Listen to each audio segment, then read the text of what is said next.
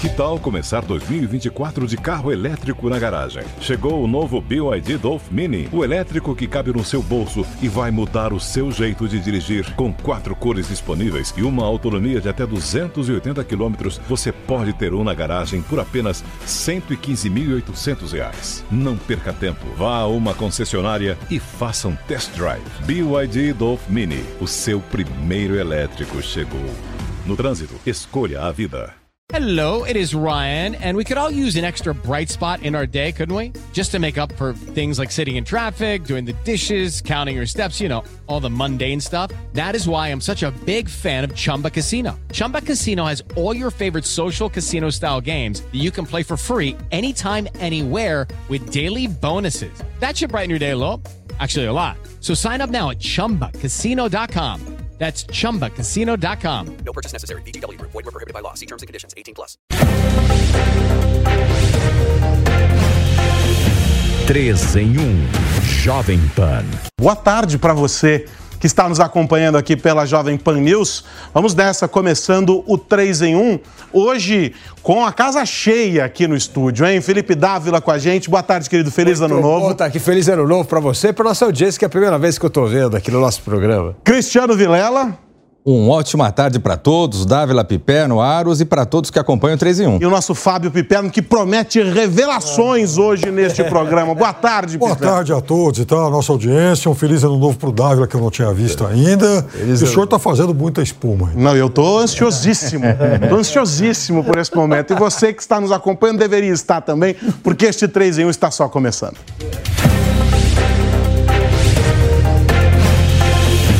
Três em 1.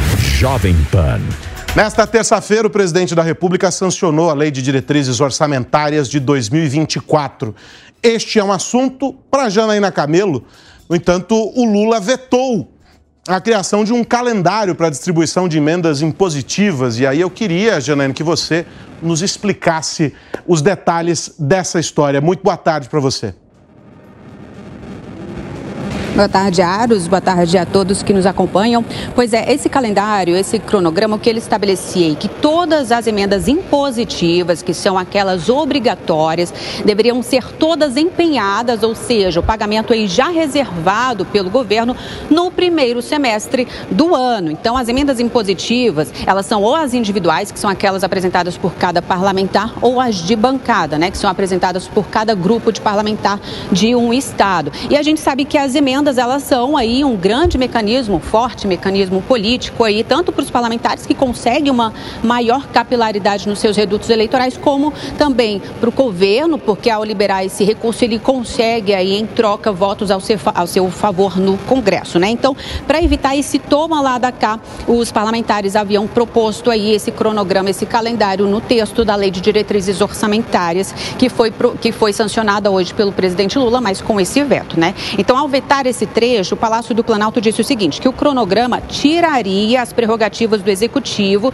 para executar o orçamento. E ao saber do veto, os parlamentares que defenderam esse calendário reagiram bastante, né? O deputado federal Danilo Forte, do União Brasil, que foi o relator da LDO no Congresso, ele disse que viu o veto com bastante preocupação, porque, segundo ele, é, o objetivo, fere o objetivo da LDO, esse veto, que, segundo ele, seria conferir nível maior de previsibilidade e transparência na execução do orçamento. O deputado ressaltou ainda que a proposta de calendário foi construída após um amplo debate no Legislativo e que busca fortalecer a autonomia do Congresso.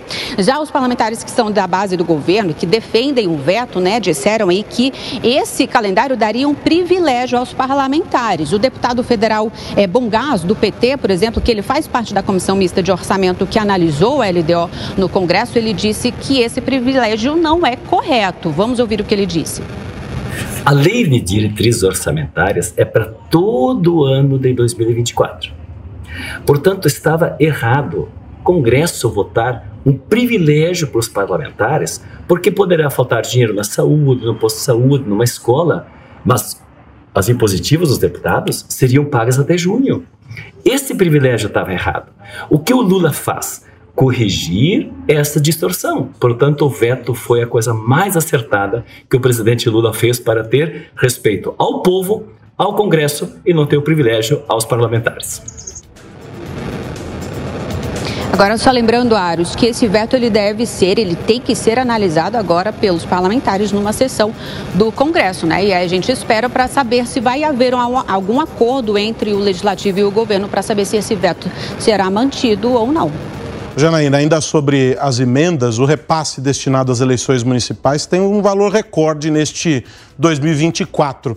E o governo federal está é, apostando alto na retomada das prefeituras, né? A gente tem que lembrar que é, há um interesse grande agora nessa eleição, sobretudo porque o PT perdeu espaço uh, nas capitais, né? Verdade. Se a gente for levar em conta que o PT não ganhou nenhuma eleição em nenhuma capital, né, nas últimas eleições municipais, esse recurso pode sim ajudar bastante. Então, esse repasse do governo federal para o fundo eleitoral, que a gente chama de fundão aí, né, ele foi sancionado pelo presidente Lula nessa, também nesse texto da Lei de Diretrizes Orçamentárias. Então, o valor é de 4 bilhões e 900 milhões de reais, muito maior, Aros, que o valor de 2020, das últimas eleições municipais, que foi de 2 bilhões de reais. Então, essa foi, na verdade, uma proposta do Congresso de 4 bilhões e 900 milhões de reais, porque o governo inicialmente, o Palácio do Planalto havia mandado a mesma, o mesmo valor de 2020, de 2 bilhões de reais. E aí, para compensar esse valor de 4,9 bilhões, os parlamentares diminuíram, então, aí o valor da, das emendas das bancadas, das emendas de bancada, que seria de 12 bilhões e meio inicialmente, e aí caiu para 8 bilhões e meio. Essa negociação, ela foi feita, ela foi feita pelos parlamentares com apoio do presidente da Câmara, Arthur Lira, por exemplo, mas não do presidente do Senado, Rodrigo Pacheco, que apoiava aí o que inicialmente havia sido é, proposto pelo Palácio do Planalto, que era aí o valor de 2 bilhões de reais. Segundo Rodrigo Pacheco, na época, durante essa negociação, ele, dia, ele tinha dito que, essa, que as eleições municipais elas são menos complexas e menos custosas também. E aí, só lembrando que os parlamentares eles vão precisar aí prestar contas para o TSE, para o Tribunal Superior é, Eleitoral e as sobras deverão ser devolvidas aí para o Tesouro Nacional. Aros. Tá certo, Janaína, muito obrigado pelas informações, bom trabalho por aí. Bom, vamos discutir então esse tema das emendas, que é sempre eh, um, um assunto uh, delicado, estratégico para o governo. A gente não pode ignorar isso. Por isso também, né, Dávila, do cuidado do presidente ao fazer os vetos e pensar que a decisão de hoje terá impacto lá na frente na vida dele, né? É, o ponto é o seguinte: os parlamentares têm pressa para gastar esse dinheiro, porque todo mundo quer gastar no primeiro semestre, porque o segundo semestre tem eleição municipal e todos querem estar muito bem com as suas bases, querem ajudar a eleger seus aliados, eles mesmos querem se eleger, porque alguns vão estar disputando a eleição. Então todo mundo quer que a gastança aconteça no primeiro semestre, porque no segundo semestre provavelmente não vai ter nem congresso, vai aparecer um, um gato pingado ali, porque o negócio vai estar todo mundo envolvido nas campanhas municipais. Então a urgência dos parlamentares é gastar o dinheiro no primeiro semestre. Agora, qual é o problema desse orçamento? Esse orçamento tem o que eu chamo do pecado original. O pecado original é simples o governo não vai conseguir equilibrar as contas públicas, daí o déficit. Então o governo não quer saber de largar a mão para essa gastança que vai custar cada vez mais caro politicamente para explicar para as pessoas por que, que nós vamos ter déficit de novo. O orçamento não era para zerar? Não era para a gente equilibrar as contas? Não vai acontecer. Todo mundo sabe disso, inclusive o governo. Então o governo quer tentar segurar um pouco essas emendas, justamente para quando começar a ter que fazer os ajustes ali na frente, não sobrar tudo nas costas do executivo e não ter nada ali para negociar com o Congresso. Então é uma questão estratégica. O governo vai ter que, em algum momento, dizer que a casa caiu, ou seja, que não vai dar para equilibrar o orçamento, e isso vai colocar pressão sobre o governo, e os parlamentares vão começar o ano pressionando o governo para cumprir o calendário das emendas impositivas, porque isso garante uma melhor fotografia para eles nas eleições municipais. O importante é sair bem na foto, Fábio Piperno. Claro que sim, para todo mundo, né? Então é óbvio que eles querem realmente, os parlamentares querem a liberação disso o quanto antes, porque eles desconfiam do governo, por alguma razão. Eles acusam o governo de não ter pago tudo que foi combinado, né? E de fato o governo combinou e não queria entregar, né, foi adiando uma série de liberação de, de recursos. E então os parlamentares agora pressionados, entre aspas, aí, pelo ano eleitoral, pelo calendário eleitoral, eles querem isso para ontem. Então, na cabeça do parlamentar, não adianta, por exemplo, o governo liberar esse recurso em novembro, em dezembro. Se, se isso acontecer, a eleição já foi. Em compensação, o governo, e aí com, alguma razão, fala: bom, nós vamos arrecadar recursos, o dinheiro de, de impostos, por exemplo, durante 12 meses. Então, eu também quero fracionar, eu também quero parcelar essa entrega. Eu, eu entrego. Né? É, é óbvio que o, enfim, o governo sabe que provavelmente esse veto vai acabar caindo. Mas o governo quer negociar, quer adiar, quer é, tentar evitar de entregar tudo nesse primeiro semestre, porque é claro, se ele faz isso, ele vai ter um primeiro semestre ainda mais pressionado, porque, obviamente, eles não têm recursos sobrando. Agora, quanto ao fundo eleitoral, isso é uma, uma pouca vergonha, a gente já falou muito sobre isso, dá exatamente redondinho um bilhão de dólares. É isso que o país está liberando para os partidos políticos gastarem na eleição desse ano. Então, é, é algo bastante lamentável. Né? Tendo em vista essa movimentação toda, Vilela, a gente já pode dizer o seguinte, que nem nos aproximamos do início do período eleitoral e a eleição já está impactando a agenda da política nesse ano. Começou por isso aí. Ah, sem sombra de dúvida, logo no primeiro dia útil do ano já temos essa novidade. E aí, um aspecto que é importante, quando a gente vê esses é, um bilhão de dólares né, nessa conta que, que o Pepeno fez, gastos com o fundão eleitoral, vem a importância da gente analisar se o modelo que a gente quer de financiamento eleitoral no Brasil é esse modelo predominantemente público. Será? Que o gasto ideal, que a forma de gasto ideal é se utilizando de recurso público, é a gente pagando a conta do gasto de campanha, do processo eleitoral, da contagem de votos, da diplomação, do mandato e depois, aliás, e que conta que é pago geralmente. Então você vê que todo o processo, do início ao fim, ele é pago com recursos públicos. Será que esse é o melhor formato para o nosso país? E não vamos nos esquecer da promoção da autopromoção, da divulgação hum. dos, dos, das, dos feitos, das realizações durante o mandato. De preferência em gráfica. Em gráfica. É, Foi o levantamento do Estadão que eu achei genial. Preto no branco, né? 400 mil reais em gráfica. Então não vamos esquecer, porque isso entra nessa conta. Exatamente. É muito mais, Piperno, do que um bilhão de dólares.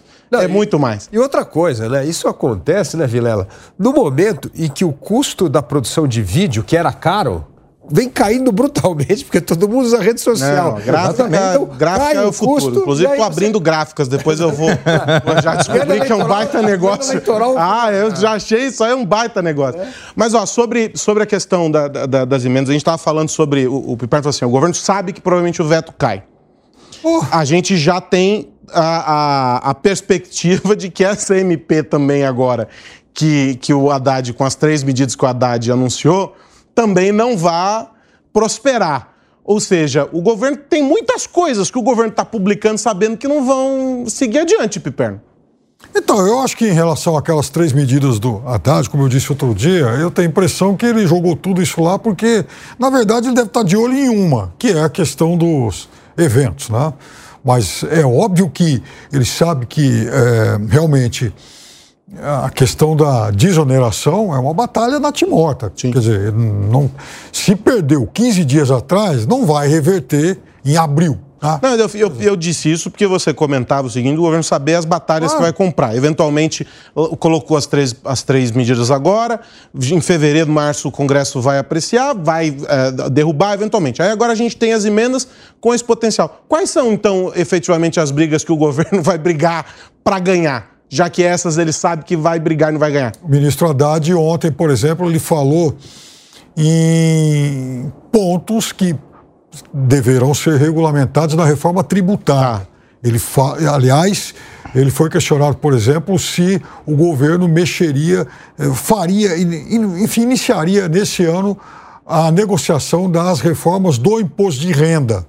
Ele falou que gostaria, mas ele acha que isso provavelmente fique para 2025, porque não gostaria de perder tempo com os pontos que precisam ser acertados e regulamentados na questão da reforma tributária. E aí o ministro, com o pé na realidade, falou: olha, E a gente sabe também que um pouco mais lá na frente o parlamento vai se dedicar às eleições. Então, esse também, por conta disso, é um ano atípico. É, esse é um ano, esse é um ano curto, né? É um ano de um primeiro semestre só. Depois o resto é campanha política. Agora, tem dois pontos aí que realmente chamam atenção. O primeiro é o seguinte: é o problema do déficit público. As pessoas acham que isso é uma questão de economista, que não afeta a vida delas. Afeta sim, muito a vida de todos nós. Porque o que, que acontece? O governo precisa arrecadar 178 bilhões de reais para tentar fechar a conta do. Não vai arrecadar isso. E aí o que ele tem que fazer? Como todos nós no orçamento doméstico. Quando a receita não dá, precisa cortar gasto. Mas cortar gasto é uma palavra proibida no governo petista. Ninguém quer saber de cortar gasto, é só pé no acelerador do aumento da arrecadação. Isso cria um problema. Por que, que cria um problema? O tamanho do o déficit é o seguinte: você já está endividado e você continua gastando mais do que você ganha. O que, que acontece? A tua dívida cresce. Essa dívida cresce, e aí o que, que acontece? O banco, que é o Tesouro, cobra mais do, do, do Estado brasileiro, vai ter que pagar mais juros. O que, que acontece? Hoje nós vamos pagar de juros sobre essa dívida 660 bilhões de reais. Esse é o dinheiro que, em vez de ir para a segurança, para a saúde, para a educação, vai para pagar juro. Então, o custo da irresponsabilidade política, no sentido de promover déficit sobre déficit, é que vai sobrar cada vez menos dinheiro, não só para essas áreas importantes, como principalmente para o investimento público. Por isso que o investimento público no Brasil vem minguando. Então, não acha que isso é coisa de economista, que não tem nada a ver com o povo? Não, tem tudo a ver com o povo. É menos dinheiro e menos investimento público para programas fundamentais. Mas o governo não vai alcançar esse objetivo. Não vai. É ilusão, né, Vidal? De forma alguma. Aí tem, viu, Dávila? Existe a visão dentro da maior parte do governo que 1%zinho de déficit não é nada. Não, 1%zinho não é nada. Isso, como o Dávila bem colocou, isso é um valor estratosférico. É algo que acaba saindo muito mais do que os 5 bilhões que a gente está discutindo aqui do fundão eleitoral. Em termos de valores, realmente é algo, um montante muito significativo. Agora, uma coisa que eu estranhei do Piperno, viu, Aros? Eu achei que com essa provocação que você fez, ele ia falar tadinho do Lula, tá sendo emparedado pelo Congresso, os malvados do Centrão. Você vê que a LDO veio com uma proposta de racionalizar o desembolso de emendas, que é por quê? Primeiro que eu sou contra emenda, já coloquei isso por diversas vezes aqui, é uma excrescência do nosso sistema, ela, ela fere a divisão de poderes. Primeiro lugar. Agora, segundo lugar, existindo emendas parlamentares, é importante que elas sejam pagas de uma forma racional, obedecendo critérios, e não de acordo com o toma lá da cá do governo. E é justamente por isso que o presidente Lula vetou esse trecho da, da LDO justamente para poder continuar com o controle e fazer a sua política. Opa, vai votar comigo? Libera emenda. Não vai votar comigo? Não libera emenda. E aí, Pepe? Ué, bom, primeiro que não tem relação de coitadinho nenhum, né? Mas no parlamentarismo de extorsão em vigor aqui no Brasil, que vigora aqui no Brasil, de forma cada vez mais explícita, chegamos então a um paroxismo, ao paroxismo de ter um calendário de liberação de emendas. Isso é uma coisa absurda, ou seja, é o Congresso, de fato, colocando a faca no pescoço, falando: olha, você tem agora um prazo, você tem um, um, enfim, você tem que seguir uma rotina de liberação. A extorsão e... não é do executivo, Pipero? Por quê? Porque é o executivo quem segura as emendas e libera de acordo com o toma lá da cá? Ou eu estou errado? Ué, mas aí que está o negócio. Então, o executivo, para, é, enfim, aprovar a, a, compra de um carro velho, ele tem que ir lá para o Congresso. Escuta, Quanto, quanto o senhor quer para liberar? É assim que funciona, mas veja. Não, mas a extorsão não é do executivo? Não, é isso que eu estou querendo colocar. Para mim, a extorsão é do executivo. Se você ano. tem um executivo Ué. que dialoga com o parlamento, Ué. um executivo que vem com propostas que são propostas debatidas no parlamento e ah, não dizer, olha, quem ganhou foi o projeto do isso, presidente Lula. É uma visão, e... Isso é uma visão utópica, até porque, da forma como o parlamento está empoderado, ele vai exigir cada vez mais qualquer que seja o governo. Ô, Dami, não é desse aqui. Me parece que essa discussão deles é mais ou menos aquela assim: vende mais porque é fresquinho ou é fresquinho porque vende mais? É? Quem é a vítima e quem é o algoz? O Eu acho que eles, os, os, papéis se alternam entre caça e caçador muito rapidamente, a depender do contexto, não é? É o parlamentarismo Tostiles. Boa. Vamos para um assunto que o Fábio Piperno vai adorar é mesmo? Você vai adorar, Piperninho. Sabe por quê? Não. Porque foram divulgados os dados do Boletim Focus, ah, veja só. Oh, Nesta terça-feira, o Vitor Moraes faz um apanhado das projeções do mercado financeiro apontadas pelo Banco Central e conta pra gente.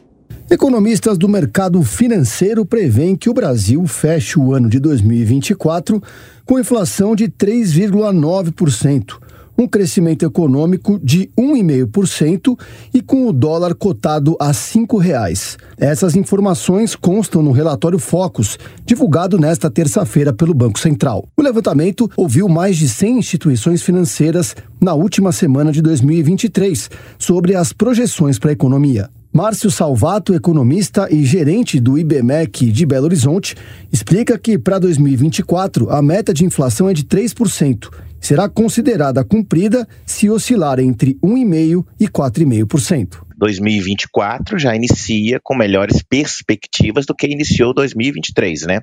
Mas ainda algumas incertezas. Vamos lá, inflação prevista dentro da meta. Está abaixo aí de, de 4% na previsão, então 3,9%. Os juros abaixo de dois dígitos, né?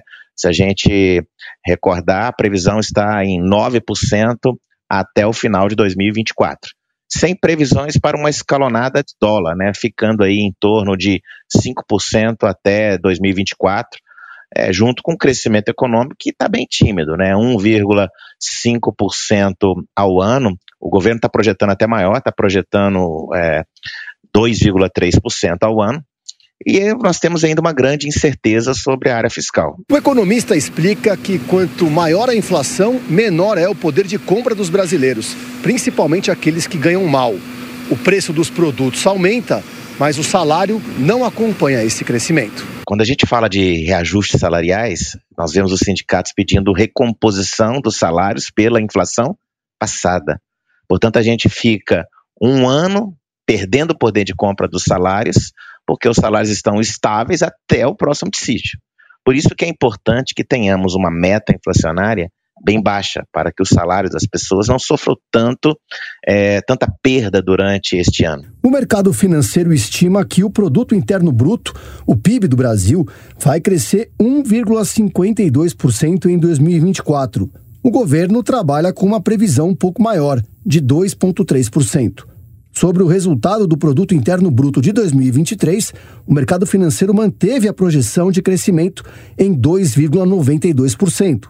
Esse resultado final deve ser divulgado pelo governo nos próximos meses. Tá aí, portanto, um apanhado daquilo que traz o, o, o Boletim Focus como uma leitura do, do mercado para as projeções econômicas. E aí eu volto aqui pro trio de comentaristas. Vou começar daqui para vou deixar o Piperno por último, não sei porquê. Dávila, olhando essa análise, essa radiografia que o, o mercado faz, eles estão apegados à realidade ou é só a torcida contra? É, o ponto do mercado é o seguinte: é olhar a fotografia e tentar fazer projeção do filme. Isso costuma dar errado, ainda mais quando as coisas imponderáveis acontecem, como esse ano. O Pipeno adora meter o pau no, no Fox, com razão. Porque o que aconteceu? Qual foi o fator que desequilibrou todas as contas? A super safra agrícola do Brasil e a enorme seca que teve na Argentina e também quebra de safra nos Estados Unidos. Isso fez com que o, o PIB do agronegócio puxasse o crescimento econômico de um jeito que nenhum outro setor puxou. Então acontecem os, as coisas imprevisíveis. Então, o Brasil eh, torna-se cada vez mais imprevisível com um governo que é isso, é um orçamento fictício, é uma meta fiscal que não vai ser atingida. Então fica todo mundo nesse escuro, tentando descobrir quais são os números da previsibilidade. Muito difícil acertar. Agora, algo que é dado hoje como fato é que o déficit público não vai conseguir o governo equilibrar as contas. Então esse déficit vai estar aí. Qual o tamanho desse déficit? Vamos ver. Porque o que é difícil de analisar é qual é o poder de arrecadação das medidas que o governo aprovou. O governo aprovou, mas quem que disse que a economia vai continuar no passo que estava e o governo vai arrecadar o que manteve? Porque se essa arrecadação cair, é, esse buraco pode ser muito maior do que o projetado. Tá certo? Então, esse é o primeiro ponto. Segundo ponto que é difícil nessa análise é o cenário internacional. Vamos ter um ano muito conturbado no mercado externo. Pensar em dólar Pô, com eleição americana, risco da eleição americana. Taiwan vai ter eleição agora, dia 13 de janeiro. Imagina se ganha lá a turma que é a favor da independência de Taiwan. O que, que vai acontecer com, com a reação da China? Então, assim, tem muita coisa no ar. Guerra da Ucrânia com Rússia, que também é outra coisa. Então, assim, tem vários fatores no mercado internacional que eu vejo que pode ser altamente desestabilizador para o Brasil. Então, Entendo que essas previsões, os economistas são pagos para fazer previsão, mas que fazer previsão num país muito imprevisível e com um cenário internacional incerto é realmente tentar acertar o alvo no tiro no escuro. Então o negócio é atrás de uma cartomante, Piper. Olha, eu vejo, eu vejo é, com muita solidariedade o trabalho de três setores dos economistas que analisam a perspectiva econômica como essa agora para 2024, a previsão do tempo, que também olha para frente na previsão do tempo, e as pesquisas eleitorais. Porque é muito fácil tem depois. Um quarto que... aí. É. Quem? O jornalista. A gente tem que entender esses três que ficam apontando para cada lado, traduzir e explicar para quem está anotado Isso é verdade. Boa. Isso é verdade. O, o... Então você tem né, é, esse tipo de atividade, você olha para frente, é, analisando uma série de variáveis, analisando a fotografia que você tem, o quadro momentâneo. Agora, você tem uma série de pontos em relação aos quais não existe o controle. E um ponto desses, que seja um ponto relevante, mas que ele apresenta uma mudança de panorama, ele faz com que todo aquele trabalho vá por água abaixo. Isso vai nas pesquisas eleitorais, por exemplo. Hoje em dia, hoje nós tivemos aí saindo uma pesquisa eleitoral para prefeito de São Paulo. Agora, a gente sai nas ruas aqui, na frente aqui dos estúdios da Jovem Pan, vamos sair pela Avenida Paulista, vamos perguntar para as pessoas quem está prestando atenção, quem está preocupado com as eleições para prefeito de São Paulo? Absolutamente ninguém. Esse é um tema que ainda está muito fora da, do dia a dia do cidadão, do dia a dia da população. Agora, a pesquisa, ela fica lá. Amanhã ou depois o cenário muda. Olha, a pesquisa estava errada, ela não estava errada. Mas ela refletia ainda um momento de muita frieza. Muita coisa aconteceu depois disso. E a mesma coisa vai para a questão do Boletim Focus, por exemplo, das análises econômicas. Existe uma análise que é feita com base na fotografia que se tem hoje, com base nas informações atuais. Mas é evidente, você tem uma série de variáveis que vão acontecer e muitas delas vão mudar o panorama que se tem hoje. Aí depois não dá para fazer o que o Piperno gosta de fazer, por exemplo, que é criticar o trabalho dos economistas que arduamente estão fazendo análises técnicas, fazendo uma leitura difícil. Não. Agora, eles fizeram uma leitura dentro de um quadro. Se o quadro mudou, evidentemente a leitura tem que ser outra. Quero ouvi-lo, Fábio Piperno. Eu vou dizer um negócio para você. Eu realmente eu, eu, eu, me, eu estava aqui quase em lágrimas, aos prantos, Cristiano. Eu me emocionei com a, com a sua defesa dos economistas, e de, principalmente daqueles, daqueles que vivem de fazer projeções. Então, o sujeito, por exemplo, em janeiro, ele faz uma previsão do PIB e no fim do ano o PIB dá 300% a mais. Puxa vida, né?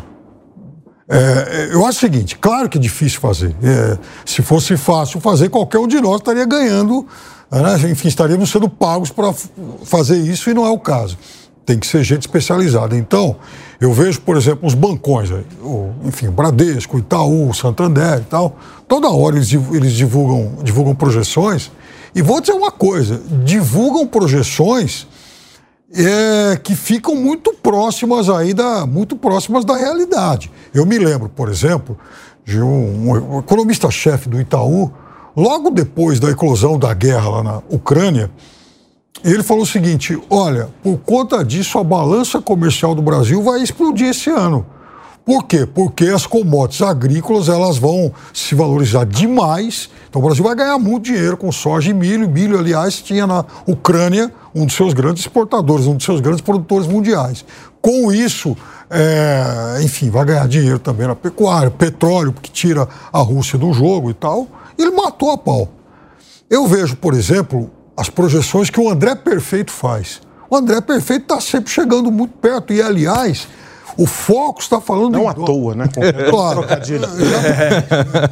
É um que vale o nome e tal. E ele, por exemplo, o Fox está falando em dólar a cinco reais, o André Perfeito está apostando em 4,30.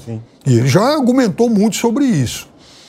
Agora, é, veja, é, a gente pega esse tipo de projeção e elas têm sido criticadas cada vez mais por gente, inclusive de mercado e gente responsável, a ponto do presidente do Banco Central, agora esses dias, Roberto Campos Neto, dizer: olha, realmente as previsões aqui do Brasil elas têm errado demais. Tem que melhorar a qualidade dessas, enfim, dessas projeções. É, então não dá para se fiar nisso. O problema deles fazerem projeção é o de menos, porque cada um faz o que quiser, a gente está num país livre. A questão é instituições e organismos importantes se fiarem nesse tipo aí de projeção, como aliás o Banco Central rotineiramente faz. Então, veja, quando eles apostam num dólar a cinco reais, com base sabe-se lá em quê, que tipo de pagelança, eles estão dizendo o seguinte: olha, na questão cambial a gente vai piorar em relação a esse ano. O que, que tem no horizonte para o Brasil né, ter uma taxa pior do que. Hello, it is Ryan, and we could all use an extra bright spot in our day, couldn't we? Just to make up for things like sitting in traffic, doing the dishes, counting your steps, you know, all the mundane stuff. That is why I'm such a big fan of Chumba Casino. Chumba Casino has all your favorite social casino style games that you can play for free anytime, anywhere with daily bonuses. That should brighten your day a little. Actually, a lot. So sign up now at chumbacasino.com. That's chumbacasino.com. No purchase necessary. VGW Group. Void were prohibited by law. See terms and conditions. 18 plus. Agora. É, mas tem esse cenário internacional bem complicado, né, Piper? Não tem Não, Davi. Está numa situação, no, o o mundo vai enfrentar um ano bem complicado. Ô, Dávila, mas esse ano foi também um ano Não, mas complicado. esse- esse- né, mas É. só, só- a eleição americana, você já sabe que tem um, um peso no jogo. Claro. Muda completamente. Claro, mas a economia americana, e aí vem o Copom de lá também, desde que o Biden assumiu, o discurso era: não é uma questão de ser, mas uma questão de quando nós vamos enfrentar uma recessão. A economia americana continua muito robusta, com inflação em queda, inclusive, PIB em alta e tal. Então, ou seja, estão errando há três anos.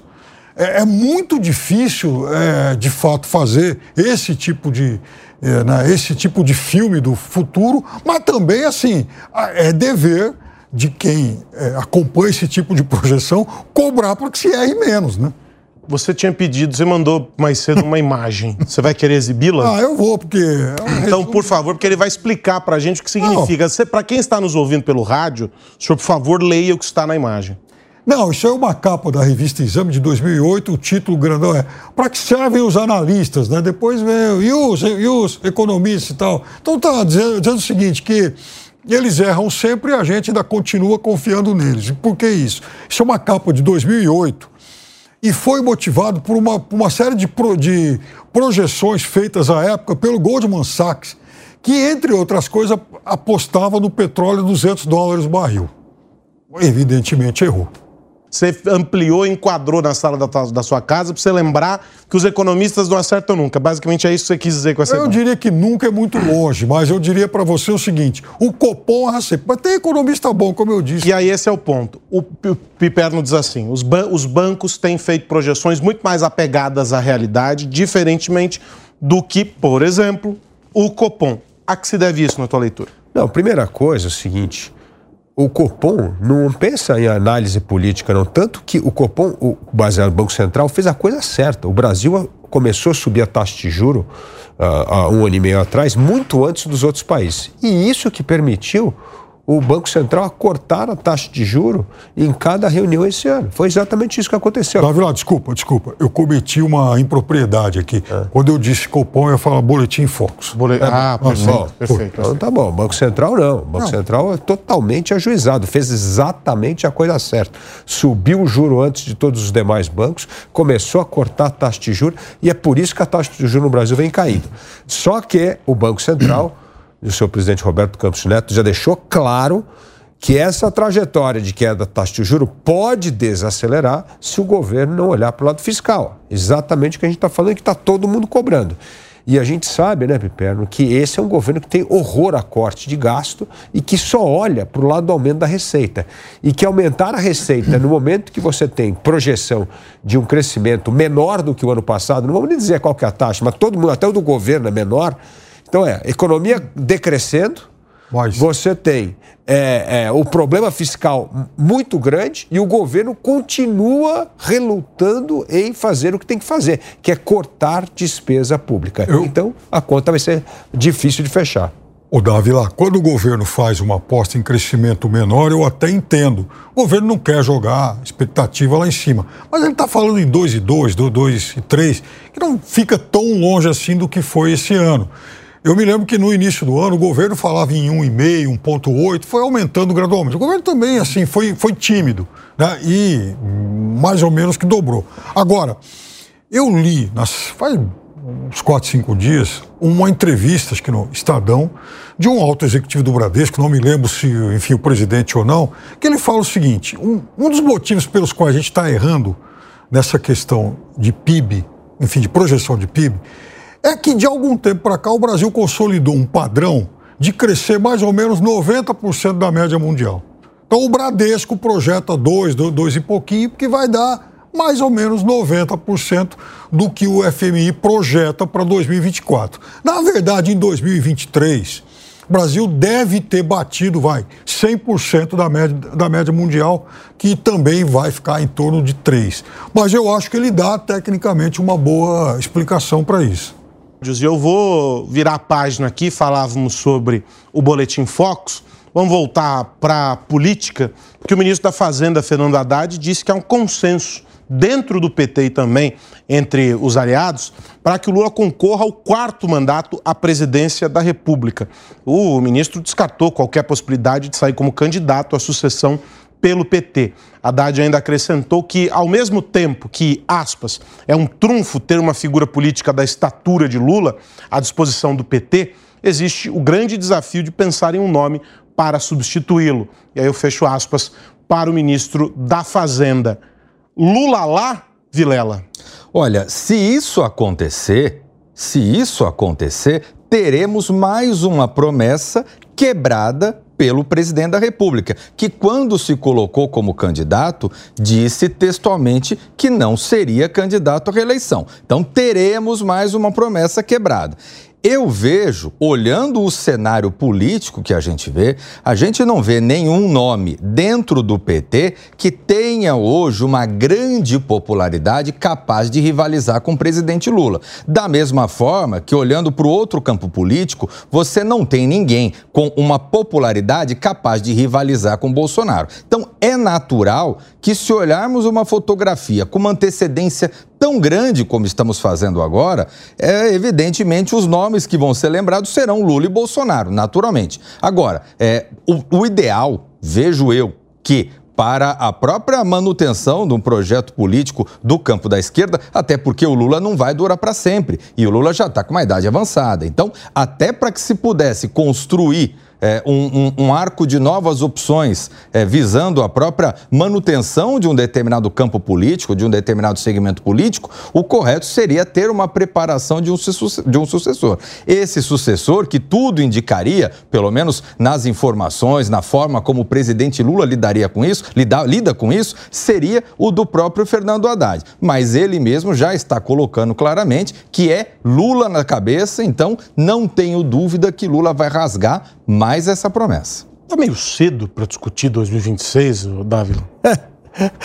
É cedo, mas a gente tem duas coisas hoje. Um Brasil altamente polarizado, essa polarização não diminuiu, ela continua, e o presidente da República ajuda a fomentar essa polarização.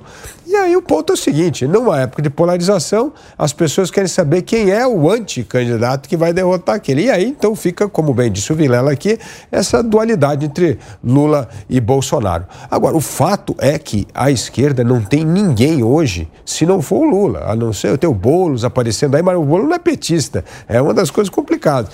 Então, assim, hoje não tem outra figura Então, se, se o Lula não disputar a eleição, se colocar ali o Haddad ou qualquer outra pessoa, contra uma pessoa ungida pelo outro lado, principalmente pelos bolsonaristas, vai perder a eleição. Então, eles não querem perder. Então, é assim, para o PT continuar no poder, precisamos de Lula, apesar de todos os problemas existentes. Então, assim, no mundo polarizado, as pessoas querem manter as figuras da polarização. É o que está acontecendo nos Estados Unidos. É Biden e Trump. Vão tentar fazer o diabo para tirar o Trump do jogo, mas o Trump vai estar no jogo e vai disputar a eleição contra o Biden. Então, o jeito é. Precisa ter um, um líder, um estadista com grandeza para começar a esvaziar essa polarização. Como eu disse que o Lula perdeu a grande chance em 2023 de fazer o papel de Nelson Mandela, né? um cara que tentou conciliar a nação, re reconciliar as brigas políticas em torno de um projeto de país. Isso ele não conseguiu fazer. Então é pé no acelerador da polarização, porque é o jeito de mantermos no poder. Mas isso é muito ruim para a política brasileira.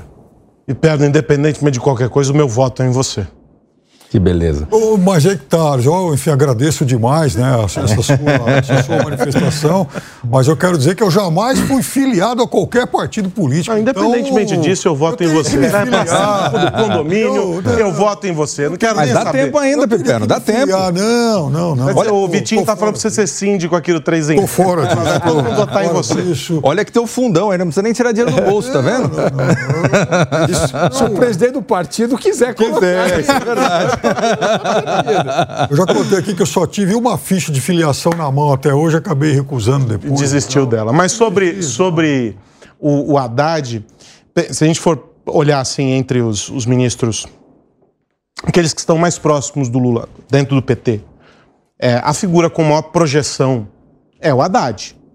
Ainda assim, na fala dele, claro, tem um pouco de não querer ser cabotino, aquela coisa, ó, oh, não, que isso, não me amo demais e tal, mas na fala dele, ele, ele se exclui com esse nome e diz, não, coloca não haver ninguém, aparentemente. Mas se houvesse, não seria ele, naturalmente, o sucessor, o herdeiro do Lula num, numa, num, num, futuro próximo? Claro que sim. Naquela eleição de 18, que foi uma roubada para o PT, o PT vivia lá, né, no, no, auge lá do furacão, do, enfim, da Lava Jato. Tá ele é que deu a cara a tapa. Ele é. deu a cara a tapa e foi para o segundo turno. Isso aí.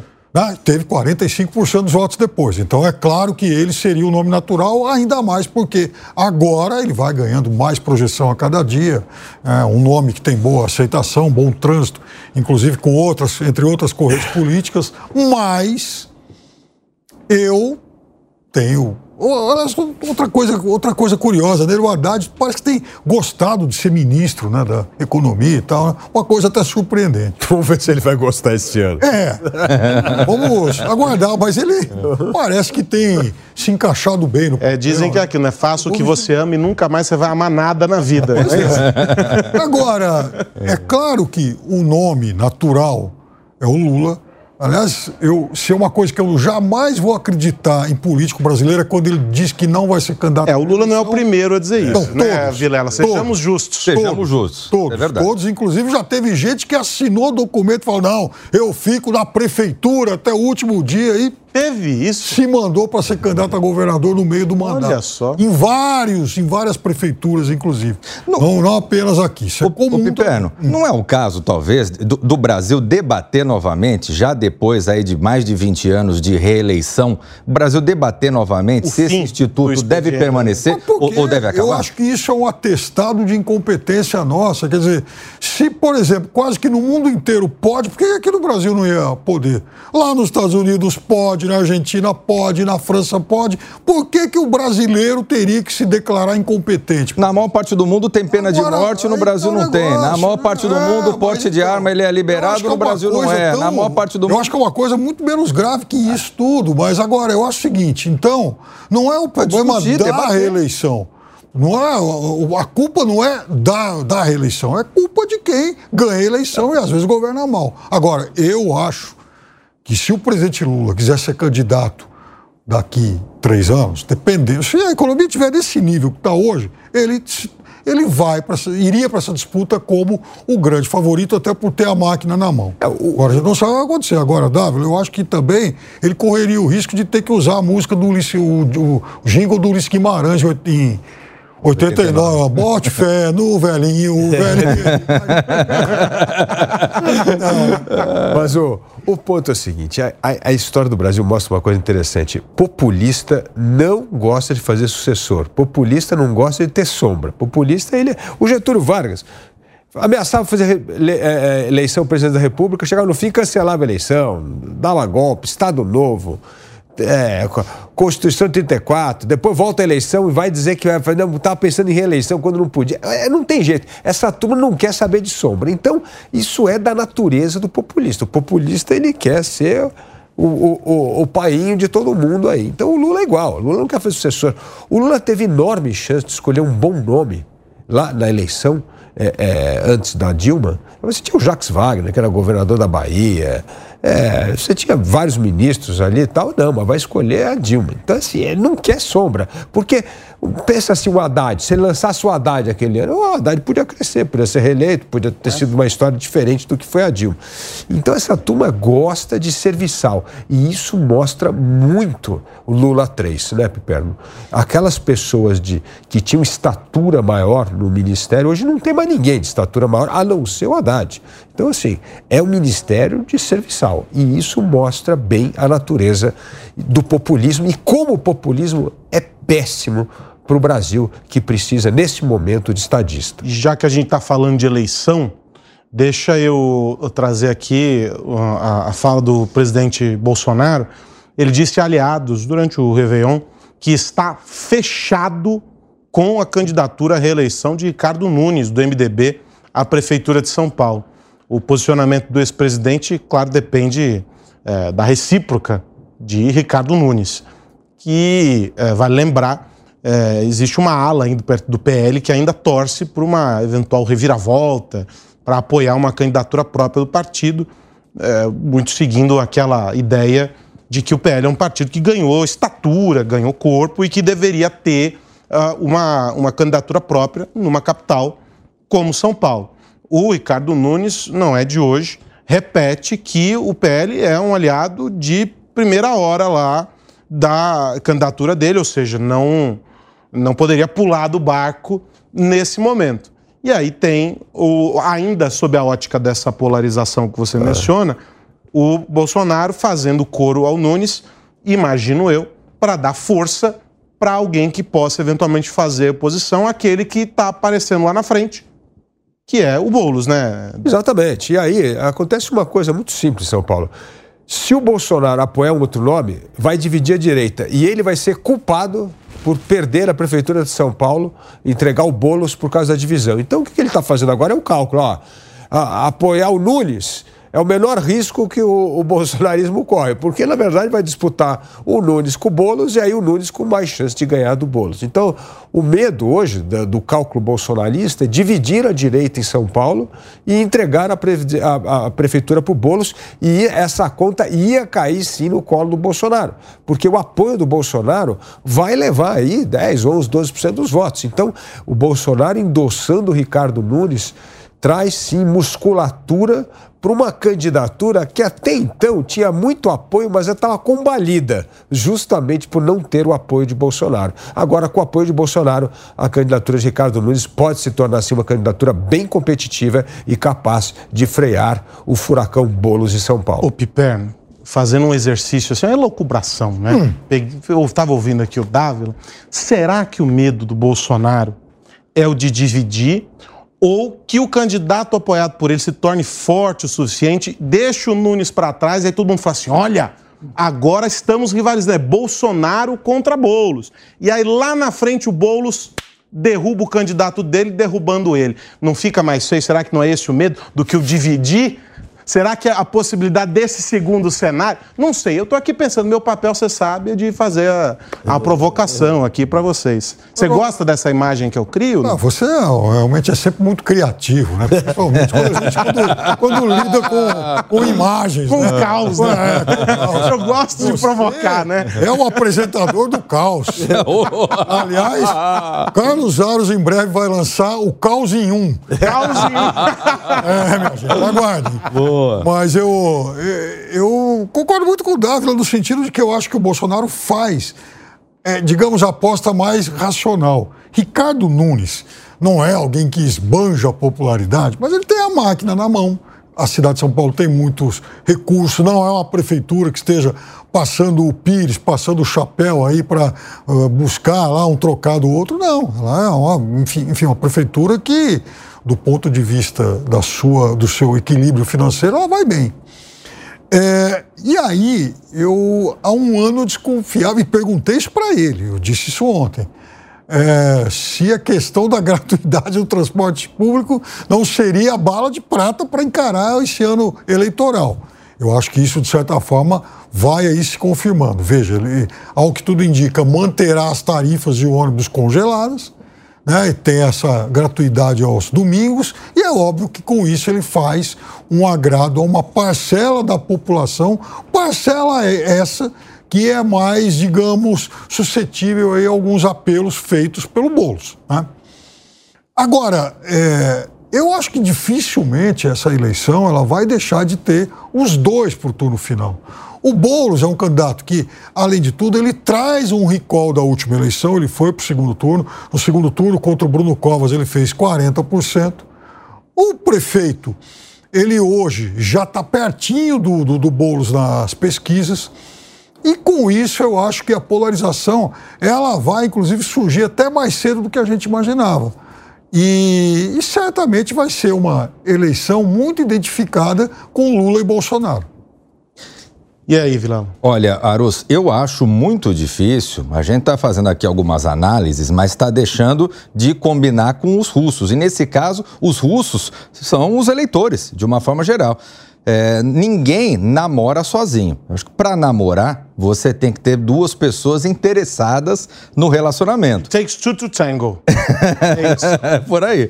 E aí, nesse sentido. Às até três. A gente... três é um homem, Piper é um homem moderno. o, o, às vezes, nesse sentido, é, é, a gente vê uma situação dessa, onde o Bolsonaro, nessa fala, está se declarando para Nunes pragmaticamente, é verdade, mas está oferecendo seu apoio a Nunes. Mas Ricardo Nunes tem negado o Bolsonaro e tem negado o apoio da direita diversas vezes ao longo de 2023. Eu vejo da seguinte forma: se Ricardo Nunes continuar com esse posicionamento, recusando esse apoio, negando as bandeiras de um eleitorado que é extremamente expressivo, especialmente aqui na cidade de São Paulo eu vejo que o eleitorado ele tem dinâmica própria, ele tem visão própria. Não duvido que surjam outras alternativas que sejam abraçadas por esses eleitores. E aí, Ricardo Nunes, com medo de perder, acaba deixando de ganhar. E aí, só para usar um pouco desse exemplo que o, o Aros comentou sobre essa questão do eventual medo de Bolsonaro, eu vejo que não, Aros. E aí eu, eu vou colocar como exemplo o Rio de Janeiro, onde Bolsonaro está apoiando um candidato que é muito muito ligado à sua imagem, que é o Ramagem, que participou do seu governo, é deputado federal, é uma figura muito próxima de Bolsonaro numa eleição, inclusive, muito mais difícil do que a de São Paulo. Verdade. Porque no Rio de Janeiro, o Eduardo Paes, ele tem uma popularidade, já é um político experiente, é muito difícil tirar Eduardo Paes, é, a, a reeleição de Eduardo Paes. Mas mesmo assim, Bolsonaro está colocando uma pessoa do seu, do seu grupo político. Mas então, talvez e aí aqui é, é, eu quero te interromper justamente para fazer essa provocação. Não dá para a gente colocar no mesmo espectro, no imaginário da população, e até do seu ponto de vista desses antagonismos que a política brasileira cria, o Paz e o Boulos. O Boulos orbita numa outra esfera de, de sensibilidade para o bolsonarismo até como um ícone, como tudo aquilo que o, que o Boulos representa, a história dele, e até pela proximidade dele com o presidente Lula. Você não acha que talvez o cálculo aqui seja muito mais complexo, tal e qual fazer as previsões do Focus, do que, o, do que, do que no Rio de Janeiro, Vilão? Eu vejo que a derrota ela vai respingar em Bolsonaro, seja com Nunes, seja com Salles, seja com quem Cantaguiri e com quem quiser. Então eu vejo que seria muito mais racional, pensando estrategicamente no grupo de Bolsonaro, no grupo capitaneado por Bolsonaro para 2026, ter um nome forte, um nome que leve as bandeiras desse grupo, seja para ganhar ou para perder a eleição, até porque um governo Boulos, ele seria o caos. E isso também seria explorado politicamente em 2026. Então eu vejo que, é, é, nesse sentido, eu, eu faço uma avaliação divergente. Eu vejo que Bolsonaro não está se furtando da briga. Agora, se Nunes não der uma piscada, não jogar um beijinho, não fizer afagos nesse segmento mais à direita, ele vai acabar não tendo nem direita nem centro e periga uma Tabata Amaral, um Kim Kataguiri ou algum outro nome acabar surgindo e beliscando a ida para o segundo turno contra Boulos. as dicas de flerte do nosso amigo Vilar, uma piscadinha, um beijinho. Não, mas eu acho que tem duas coisas aqui. O cenário é interessante essa comparação de São Paulo com o Rio de Janeiro. Porque eu acho que se o Ricardo Nunes perdesse a eleição para o bolo em São Paulo, a conta não ia cair no colo do Bolsonaro, que ia cair na conta do governador Tarcísio, muito mais do que do Bolsonaro. Porque é um candidato que está abraçando todo mundo aí e tal. E o Bolsonaro está dizendo assim: ó, eu fui no ônibus aí que está todo mundo, inclusive o candidato aí do, do, do Tarcísio. Então acho que respingaria mais no governador do que é, no ex-presidente Bolsonaro. No Rio de Janeiro a coisa é diferente, não tem essa coisa anti-PT, né? O, o, o Ricardo, o, o, Eduardo Paes não representa esse antipetismo que é o problema que está aqui nesse mundo da polarização que a gente está falando. No fundo, o que o eleitor está olhando em São Paulo é quem é capaz de derrotar o Boulos. E é esse o cara que eu quero apoiar, né? Então não é esse caso lá. E acho que eh, ao lançar o Ramagem, se o Ramagem perder a eleição para Eduardo Paes, nasce sim um nome forte para disputar a sucessão do governo do Estado em 26. E aí já é Bolsonaro pensando aí é, é, uma casa à frente nesse tabuleiro do jogo político, é, quem é um nome forte que eu posso ter para lançar candidato a governador é, do Rio de Janeiro. Então eu vejo que cada cenário é um cenário diferente, né? Mas em São Paulo, a meu ver, faz bem o pragmatismo bolsonarista apoiar Ricardo Nunes e essa vai ser a grande disputa. Quem é capaz de tirar bolos da Prefeitura de São Paulo? E se houver a derrota, acho que isso cai mais na conta do governador do que do Bolsonaro. E tem um elemento aí que a gente está excluindo, claro, naturalmente dessa discussão, que são os outros nomes que entram em disputa. Porque aí, independentemente, né, Piperno, de, de, de, de dessa divisão aí do, do, do, próprio PL, se sai do lado do, do, do Nunes ou não, alguns outros candidatos acabam roubando também uh, eleitores. E isso tem um impacto na conta lá no final. A gente não pode excluir isso desse resultado. E ainda está tudo muito incerto, né, Pipe? Claro, claro. Mas eu só, só queria mencionar uma entrevista recente do prefeito Ricardo Nunes, dia 20, agora. Diz o seguinte: Nunes diz ser fundamental o apoio de Bolsonaro, mas que ex-presidente tem o tempo dele. Me lembro de ter falado isso agora, duas semanas atrás.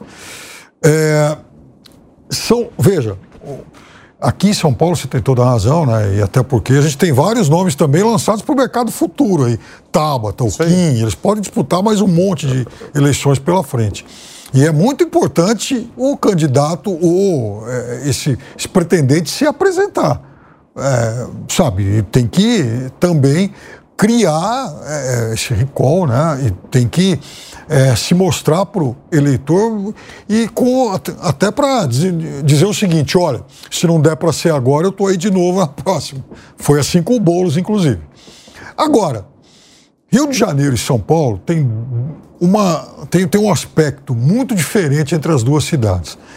No Rio de Janeiro, o Bolsonaro ganhou com muita facilidade as duas eleições para presidente. Enquanto que aqui em São Paulo, na cidade de São Paulo, os ganhadores foram Haddad e Lula.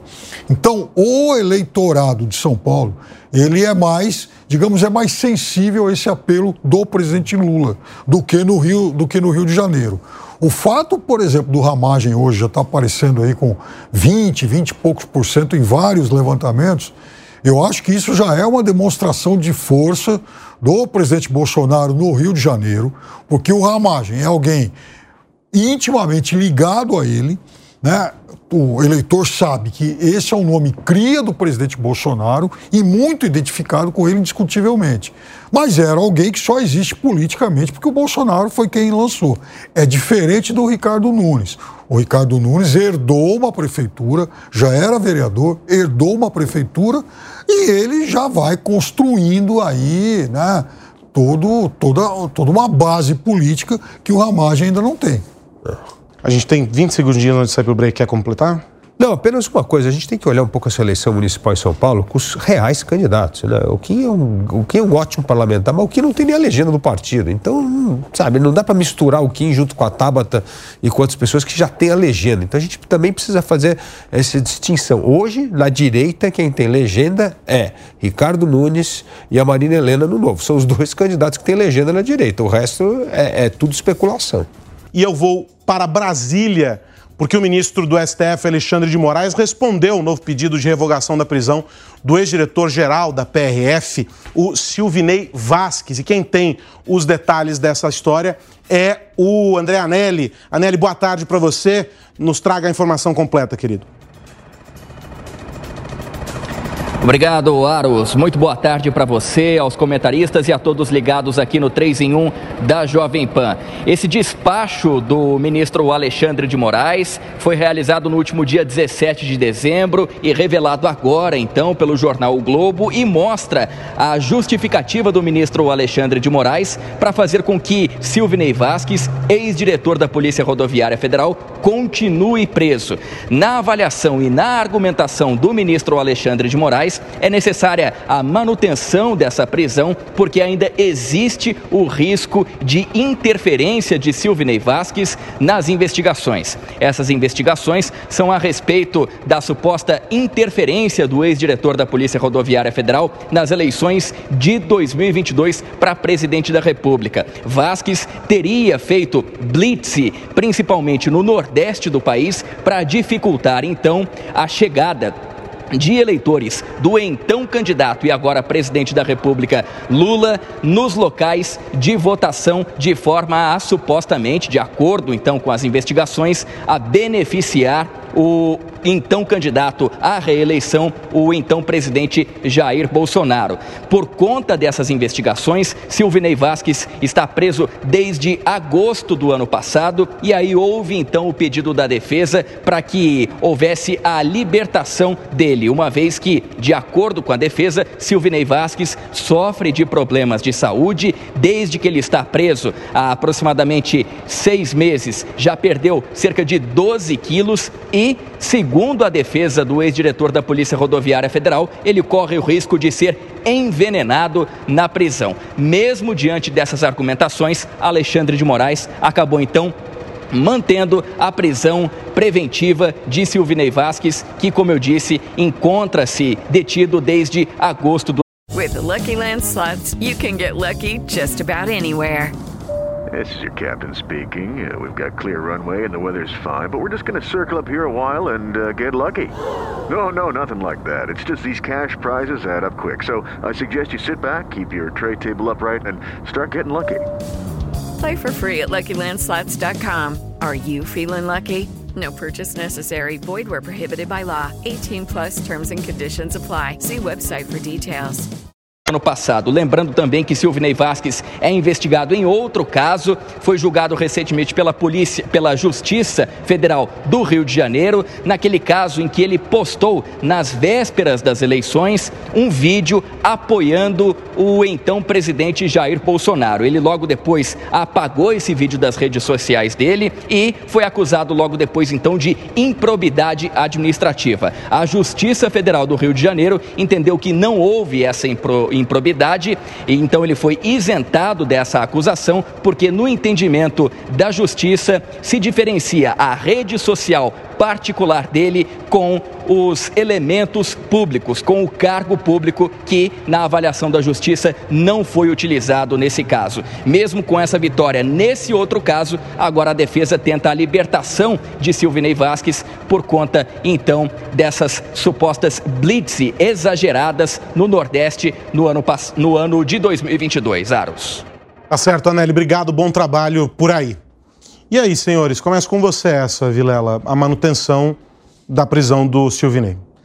Olha, Aros, a manutenção da prisão do Silvinei não se justifica de forma alguma. Não há que se falar numa prisão preventiva onde você não tenha um risco para as investigações, um risco para a sociedade. E aí eu pergunto, qual é o risco que Silvinei Vasques, um servidor público aposentado, que não exerce mais o seu cargo, não exerce função de mando, tem para justificar essa prisão, essa prisão que já está acontecendo desde agosto, setembro, outubro, novembro, dezembro, estamos indo para o quinto quinto mês de prisão. Qual é a justificativa para isso? Não existe justificativa. É, a manutenção dessa prisão vai contra o que estabelece a legislação, o Código Penal e o Código de Processo Penal e vai contra, inclusive, a jurisprudência das cortes superiores. No meu entendimento, é, a manutenção dessa prisão ela tem um cunho político e isso é ruim para o Brasil. Sempre que a gente acaba olhando a capa e vendo o nome do réu, isso faz mal para o Brasil, faz mal para as instituições e eu vejo que mais uma vez estamos incorrendo nesse mesmo erro. E para você, Dado? Concordo plenamente com, com o Vilela aqui.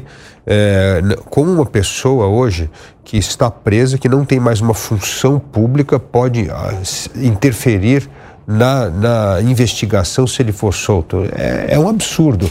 E olha, o Brasil precisa tomar cuidado com o que está acontecendo com o cerceamento de liberdade de expressão, de liberdade de opinião. Isso é muito sério. Esse é um pilar central da democracia. Nós não podemos deixar que vai sendo abocanhado um pouquinho ali ou colar, porque a gente vai acostumando. É a história do sapo na panela, né? Fica lá aumentando a temperatura, a gente está aumentando a temperatura. Cada vez mais tem ali uma pequena cerceamento de liberdade de expressão e usando o poder de forma voluntarista. Isso é sim, como bem disse o Vilela, muito ruim para as instituições. E você, Piperno, qual é a leitura dessa decisão da STF? Veja, eu acho que isso é muito grave, a não ser que o STF tenha alguma, os investigadores tenham alguma informação que a gente não conheça que justifique isso. Como não veio nada público até agora, eu não consigo enxergar argumentos para mantê-lo preso.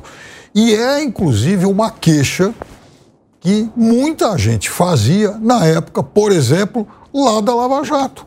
Quando houve uma espécie de justiçamento aí e se manteve muita gente aguardando julgamentos, pressionando, é, sendo, enfim, oferecendo, é, sofrendo pressão psicológica para assinar, enfim, delações. Tudo que, a, tudo que foi muito criticado por pessoas responsáveis, por correntes democráticas naquele momento, em certa medida, tudo não, mas grande parte daquilo se reproduz, por exemplo, nesse caso. Então, ele foi preso naquele momento, ok, eu acho que ali ele era um suspeito, muitas suspeitas fortes rondavam lá o nome dele, ok, mas é, se passaram cinco meses, cinco meses é muito tempo. Cinco meses não se justificam, a não ser que, como eu disse no início, alguma coisa extremamente grave tenha sido encontrada lá pelos investigadores e a gente ainda não conhece essa, essas informações. Então, como eu não conheço, como eu não sei o que poderia estar justificando isso, eu acho que está errado. Bom, agentes do BOP começam a testar câmeras nos uniformes a partir da próxima segunda-feira. Todos os agentes do batalhão de operações devem passar a usar os equipamentos. A medida ocorre após uma decisão do ministro do STF, Edson Fachin. De acordo com o Ministério da Justiça e Segurança Pública, as câmeras gravam as ações dos agentes com a intenção de proteger os cidadãos e também os policiais. Enquanto isso, o governador de São Paulo voltou a dizer que não acredita que câmeras no uniforme de policiais protegem cidadãos. Tarcísio de Freitas afirmou que o seu governo não vai investir na implementação do equipamento. Ele acredita que a prioridade, a prioridade deve ser monitoramento e contratação de mais agentes de rua. Esse é um tema que divide opiniões, Dávila. É verdade. E é uma pena que divide opiniões, porque nós já temos as estatísticas que mostram como isso ajudou a melhorar a qualidade da segurança pública, protegeu policiais, policiais que eram acusados antigamente por uma ONG esquerdista que estava entrando, matando todo mundo. Não, as câmaras, isso protege inclusive o policial.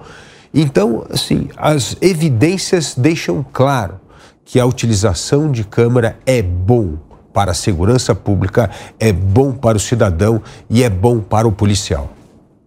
Olha, Davila, eu vou fazer uma observação. Eu, eu entendo, sou favorável também à questão do uso das câmeras nas fardas, não vejo problema com relação a isso, mas o que me chama a atenção é nós termos um, uma decisão judicial que venha a determinar Correto. que o Estado coloque câmeras na farda dos policiais. Bom, quem tem que fazer a avaliação se tem orçamento, quem tem que fazer a avaliação de onde vai alocar os recursos é o poder público. Muitas vezes nós vamos ter uma determinada linha política que vai vencer, vai adotar uma preferência, uma prioridade, outra linha política depois vence, adota suas prioridades e por aí vai adiante. Agora, o judiciário vir determinar que seja tomada essa providência, providência essa que é extremamente custosa. E aí começa a levantar é, é, outras discussões, como, por exemplo, o próprio servidor, o próprio policial que fala: poxa, tá gastando não sei quantos milhões para colocar a câmera na farda, mas o vencimento do servidor público, do policial militar, ele é ó, daquele tamanho. Então, são questões que têm que ser avaliadas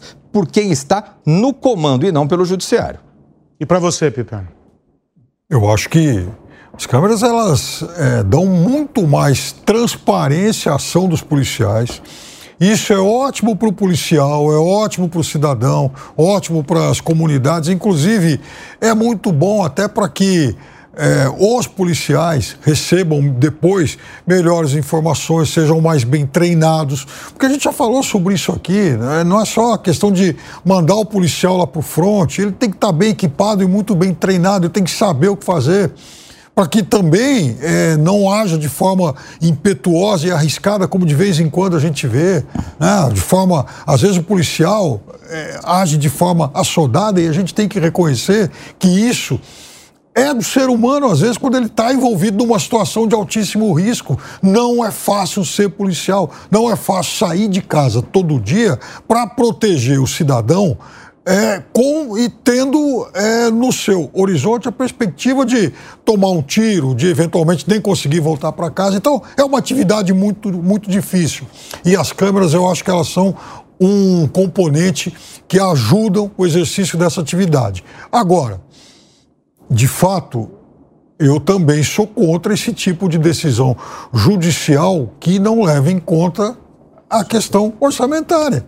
Tem dinheiro ou não tem dinheiro? Eu sou contra a decisão do governador, mas eu acho também que não é um tema para a justiça resolver. É verdade. Isso é um ponto que o Vilela trouxe que é muito importante. Não pode toda hora a gente está falando de abocanhar liberdade de expressão, liberdade de opinião, aqui abocanhar a autonomia dos governadores. Isso é abocanhar a autonomia dos governadores.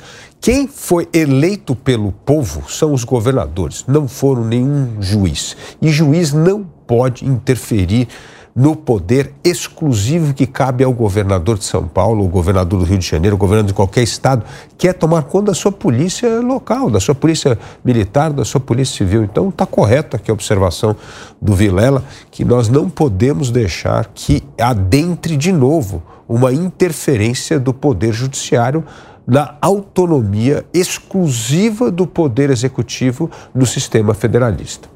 O, houve manifestação também do Barroso, nesse caso, né, julgando improcedente um pedido da Defensoria pedindo o retorno do uso de câmeras corporais em, em operações realizadas por policiais. A decisão foi agora, do último dia 30. A ação foi do dia 14, tem como objetivo reverter uma decisão do TJ e aí o Barroso disse que a, que a, discussão é relevante, mas avaliou que o tema tem impacto, entre outros, sobre os cofres, cofres públicos. Uh, ele decidiu que o assunto precisa ser analisado por todas as instâncias uh, inferiores. E aí, uh, no, no fim do dia, ele disse que é um debate importante, mas concordo, ministro, com vocês, de que essa não é uma decisão que cabe ao tribunal. No entanto, o, o Supremo tem sido acionado é, para deliberar sobre esse tema. Aqui em São Paulo, isso foi objeto de uma discussão importante durante a campanha. Esse foi um tema que dividiu posições, né, Piperno, Sim. durante a, a campanha eleitoral. Claro, inclusive um dos defensores disso, obviamente, era o então governador Rodrigo Garcia, que no segundo turno apoiou o Tarcísio, mas eles tinham, de fato, opiniões conflitantes sobre esse tema.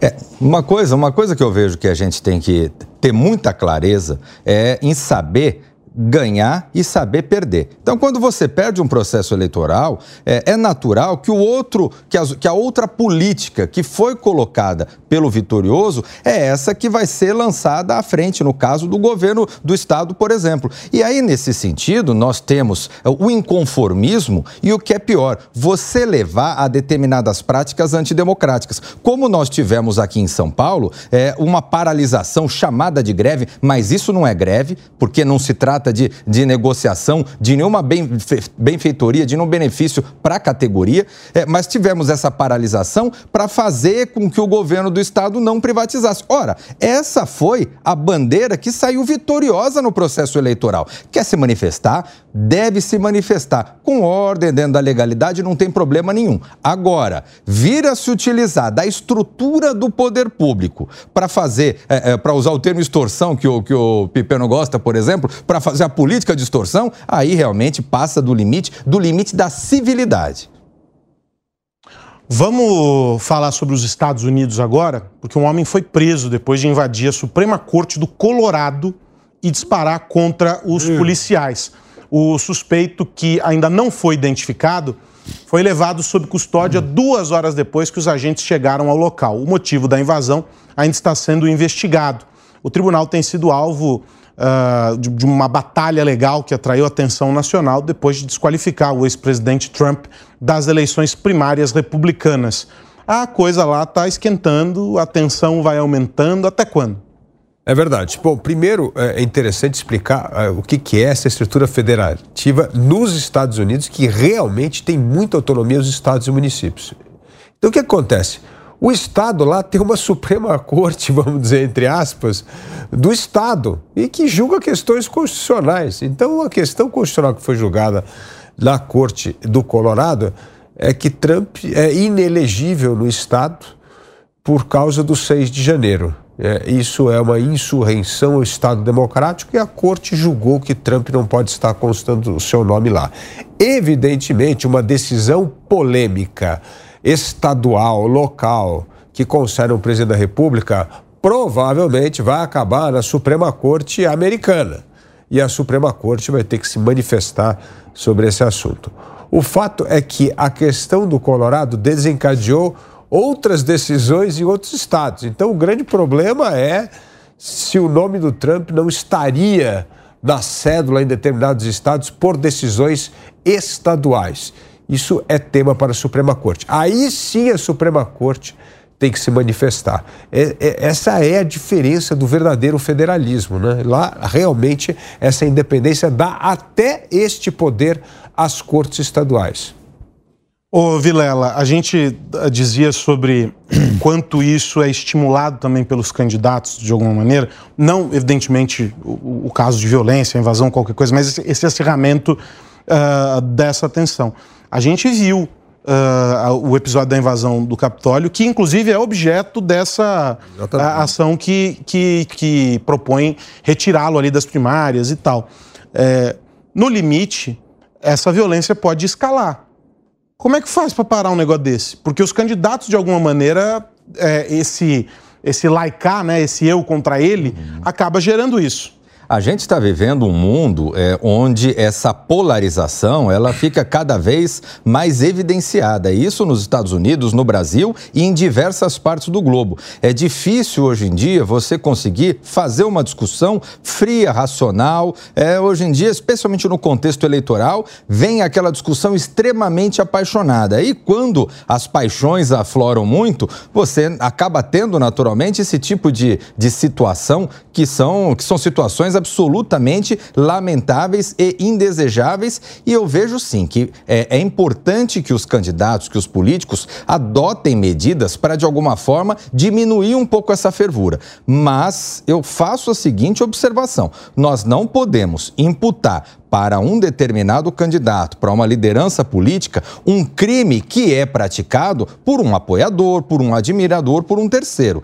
É, e aí vai, quando a gente fala dessa questão da insurreição nos Estados Unidos, dessa inelegibilidade de Trump, é, é importante a gente analisar: ora, existiu alguma participação efetiva, direta de Trump nesses atos? Não, não existiram. Até agora não existe prova concreta nenhuma disso. Ah, não, mas ele falou, ele fez isso, ele aquilo. Bom, isso é outra questão, é fora dos autos. Analisando estritamente essa questão, existe alguma atuação de Trump ligada a esses atos? Não existe. Ora, se não existe, não haveria que se falar na inelegibilidade do candidato. Então, esse tipo de situação, mais uma vez, onde se olha a capa do processo para saber quem se está julgando, isso não faz bem para as instituições e isso não faz bem para os Estados Unidos que se auto-intitulam como a maior democracia do mundo. Agora, de todo modo, não dá para a gente chegar no limite da invasão uh, de um prédio público com armas disparadas e, e, coisas do gênero, né, Pen? No dia da decisão do Colorado, a gente inclusive debateu isso aqui. É, alguns juízes manifestavam sendo receio sendo porque estavam sendo perseguidos por eleitores do Trump, né, no dia lá da decisão.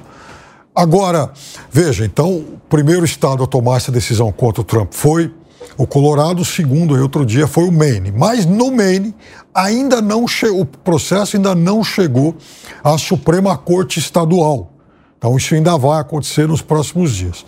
Só que, como essas ações elas estão pipocando em vários estados e tem mais 14 na fila, então, há também uma pressão para que a Suprema Corte decida logo esse negócio. Até porque os cálculos, vai, as primárias de Iowa, o primeiro estado, né, abria, enfim, a temporada aí de eleições estaduais, vai acontecer daqui 13 dias.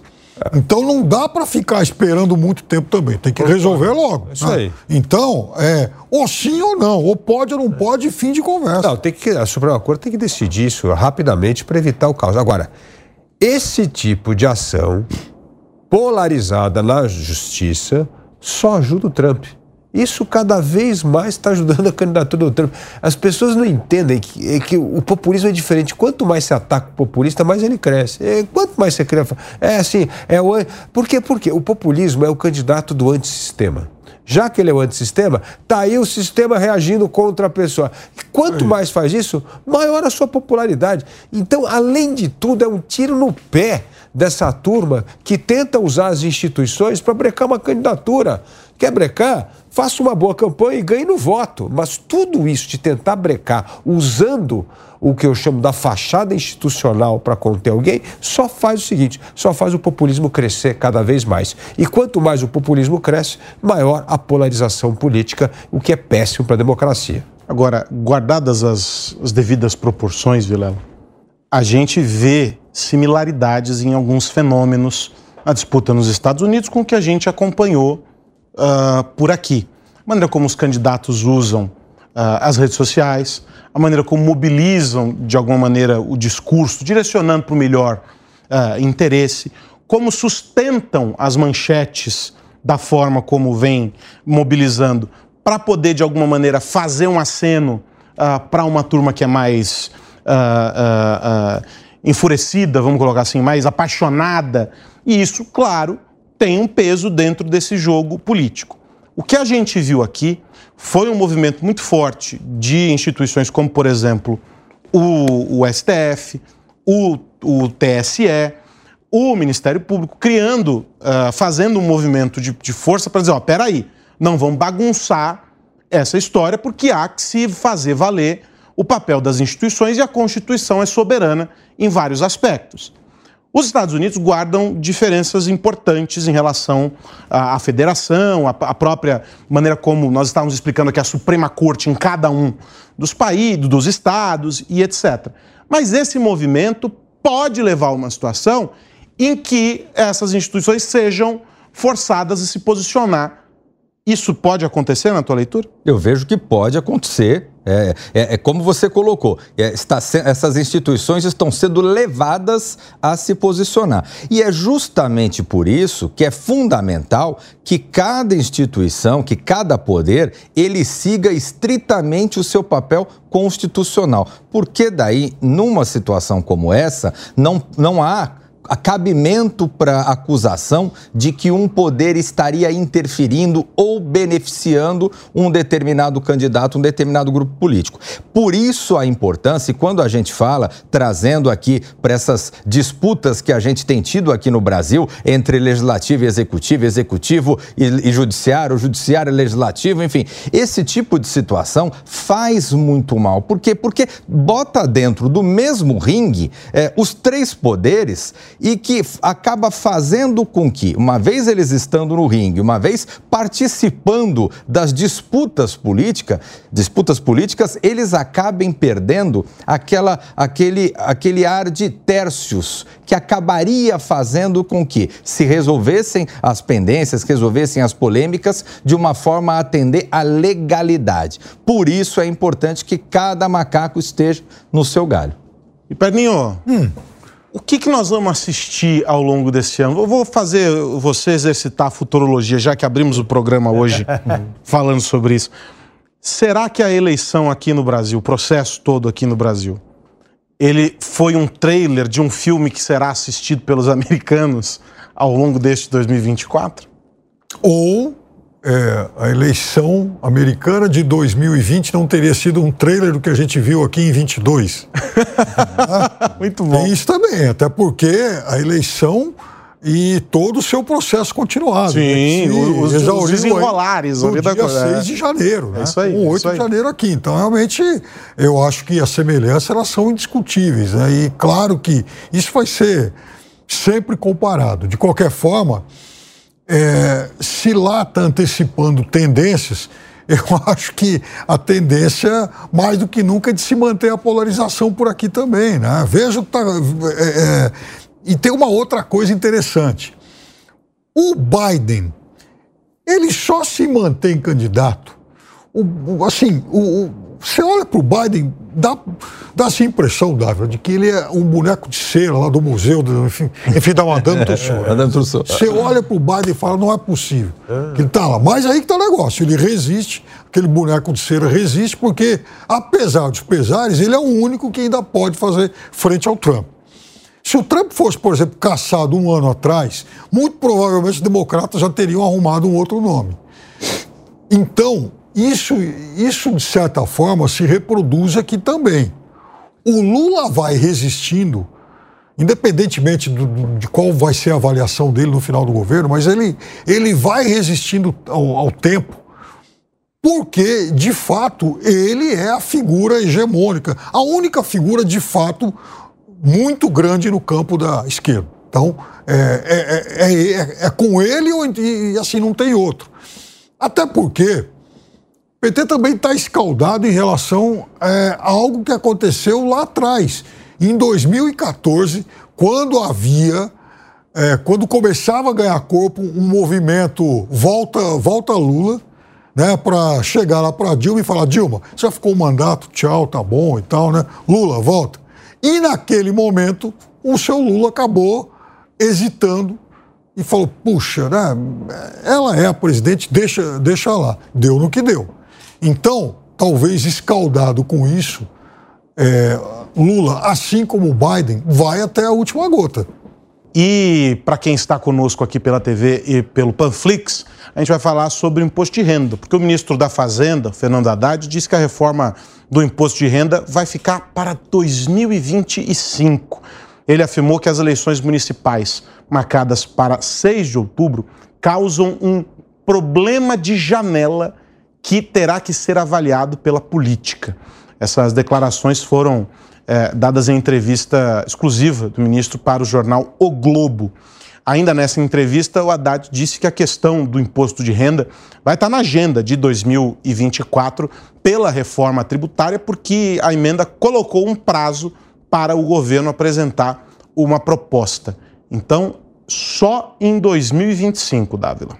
É, era. Mais uma vez, as eleições. É, o calendário. É, tá pressionando o ano. O ano fica pequeno quando tem eleição, não É. se faz mais nada. Exatamente. O Haddad olhou a folhinha e viu melhor deixar esse assunto para aí não vai dar. Porque senão vai atrapalhar a vida aqui da- do partido, porque é, ué, esse é um governo que, na verdade, só pensa em aumentar a arrecadação. Onde há- tem que arrecadar, tem que arrecadar de qualquer jeito. Por quê? Porque não trata da questão do, do corte da despesa. Então, o Brasil tem uma situação orçamentária muito peculiar. Por quê? Porque quase 90% do gasto público é obrigatório, ele é carimbado, ele já está dado. Então o orçamento, na verdade, está discutindo sobre esses 10% re- restantes. E esses 10% restantes, o Congresso se apodera cada vez mais num quinhão maior, justamente por meio das emendas. Aí vai sobrar um pouquinho de dinheiro de investimento público, que continua sendo o menor da história do Brasil em percentual do PIB. Por quê? Porque está gastando demais com esse sustento de carregar a máquina pública. Então, na verdade, é um governo que não tem outro jeito. Para aumentar o investimento público, tem que cortar gasto público. E cortar gasto público acaba batendo em problemas de interesses políticos. O Brasil está numa situação que alguém precisa começar a falar a verdade para a turma. Turma, não dá para carregar um Estado do tamanho, do peso e do custo do Brasil. Ele não cabe no PIB nacional. Não cabe. Tanto que não cabe que toda vez nós estamos cortando cada vez mais dinheiro de investimento público para melhorar estradas, escolas, eh, hospitais. Por quê? Porque a gente está pagando folha, pessoal, aposentadoria e benefício. É o paquidérmico Estado brasileiro, ô Piperno, mas o imposto de renda era compromisso do, do- do- de campanha, não era não?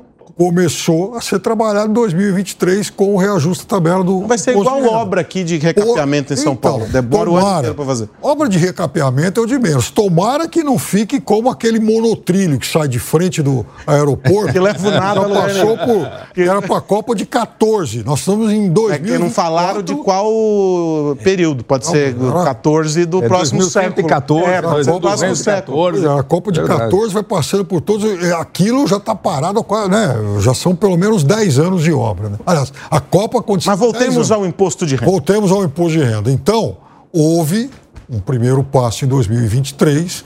Tá? É uma promessa que ela começou a ser parcialmente cumprida. Tem mais três anos para isso.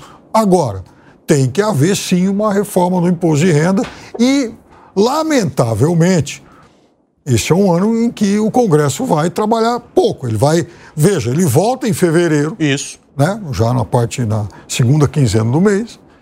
Aí ele trabalha mais ou menos até Para em São junho, João, julho. acaba em São João. Acaba em, acaba em São João. É, essa é uma agenda é? importante. Vai de depois- fevereiro a São João. Depois Então, de São João, ele acabou. vai trabalhar 4, 5 meses esse ano. Em 4, 5 meses vai ter que aprovar tudo. É. E o que está na frente, o que é prioridade é a reforma tributária. Mas nos outros meses, nos meses que eles não vão estar trabalhando, eles também não recebem verba de gabinete, né? Ou eu estou errado? Eles Ah. recebem? Eu não acredito. Eles vão ficar metade do ano sem trabalhar e recebendo estrutura de gabinete, vale gráfica, isso e aquilo, tudo mais? Eu não acredito. É um absurdo isso, hein, bebê? Agora, o Haddad está sendo realista, vamos ser justos aqui com, com o ministro. Ele sabe dos desafios que ele eh, tem pela frente. Essa, óbvio, é uma, é uma agenda importante. Ele vem priorizando, vem hierarquizando. Tem um- uma, uma, uma demanda talvez autoimposta, essa do déficit zero e etc., que é uma grande bandeira aí. Se vai conseguir, se não vai, é aquela coisa toda. Mas que é pela qual ele está ele tá brigando. É um calendário muito mais curto, com o governo sabendo que vai ter que negociar duplamente, porque tem tá de olho nas eleições, mas também está de olho ah, em aprovar algumas coisas importantes. Nessa lista de prioridades, 2025 não é uma perspectiva um pouco otimista para mexer nisso? O Piperno fala em três anos, são dois.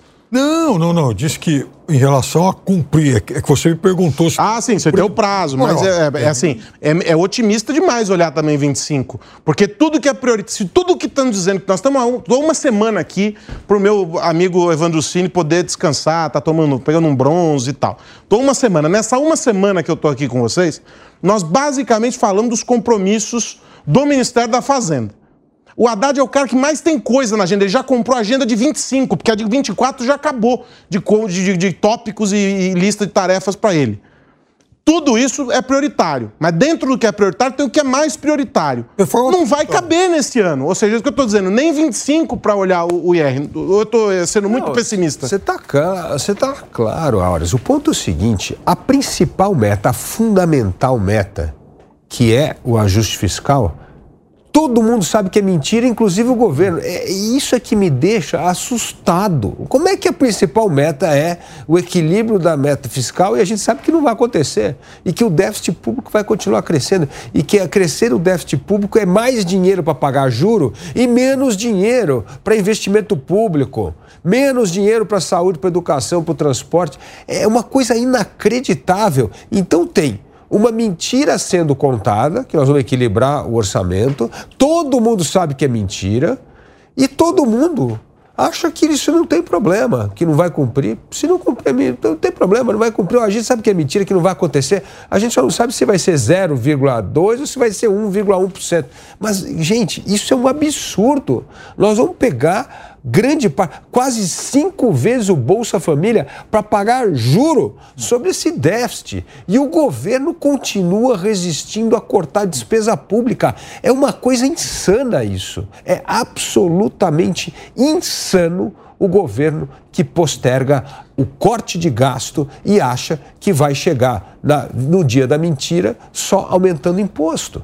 Ô, Davi lá, mas olha, não tem como dar certo é, um governo, e aí até esses dias, viu, Davi, eu fiz questão de dizer que, na minha avaliação, em 2023, o ministro que mais trabalhou é, no governo federal foi Haddad, porque, sem sombra de dúvida, ele está trabalhando bastante. Discordo de uma série de posições colocadas pelo ministro, mas, bem ou mal, é o mais lúcido da grande maioria dos ministros do governo vamos, atual. Vamos ser justos, citamos também aqui Renan Filho. Renan Filho, nos transportes. Que também entregou bastante. Exato. É. Mas eu vejo que Haddad, sem dúvida, ele está se destacando pelo volume. Ele ia tirar uma semana de férias, mas você veja, começou a dar, a dar declaração declaração nesses dias. Ele deixa o homem descansar um pouco, né? Agora, na linha do que o Dávila colocou, é difícil, aliás, é impossível dar certo um governo que não acredita nos pressupostos básicos da economia. Porque nós temos um governo que majoritariamente não acredita na necessidade do déficit zero. Nós temos um governo, nós temos a, a ministra Esther da, da gestão pública, ela não acredita na necessidade de se fazer uma reforma administrativa. O ministro da Previdência, Carlos Lupe já declarou que não acredita no, no, no, na estrutura defasada que a Previdência Social tem no Brasil. Então, você vê que você tem uma série de terraplanistas, né? É a mesma coisa que a gente colocar é, é, para ser comandante da NASA um terraplanista, alguém que não acredita naquilo que está fazendo. E é o que a gente vê no Brasil. Infelizmente, a grande maioria dos quadros do governo atual é de pessoas que não acreditam nas necessidades de se ter uma estrutura estrutura pública racionalizada. Bom, vamos atualizar o noticiário envolvendo a queda desse helicóptero em Capitólio, lá em Minas Gerais. As autoridades confirmaram a morte de uma das vítimas, um dos ocupantes desse helicóptero. Quem traz as informações para a gente, direto de Minas Gerais, é o repórter da Jovem Pan Vale do Aço, o Felipe Machado. O acidente ocorreu por volta das 9 horas da manhã desta terça-feira. O helicóptero caiu no Lago de Furnas, na região de Capitólio, região turística daqui de Minas Gerais, com quatro pessoas a bordo. Segundo informações do Corpo de Bombeiros, três vítimas do acidente foram resgatadas e encaminhadas para hospitais das cidades vizinhas, enquanto o quarto passageiro ficou submerso e acabou morrendo. A vítima fatal da queda do helicóptero é o consultor náutico Vanilton Alves, de 45 anos. Ele era morador da cidade e tinha uma empresa de aluguel de lanchas. A morte foi confirmada por um familiar dele. Segundo moradores, ele trabalhava para o dono da aeronave que caiu. As outras vítimas do acidente são Júlia Mendonça Silva Bernardes, de 22 anos, e o piloto Lucas Chaves Ávila, que foram levados para a Santa Casa de Pinhuí.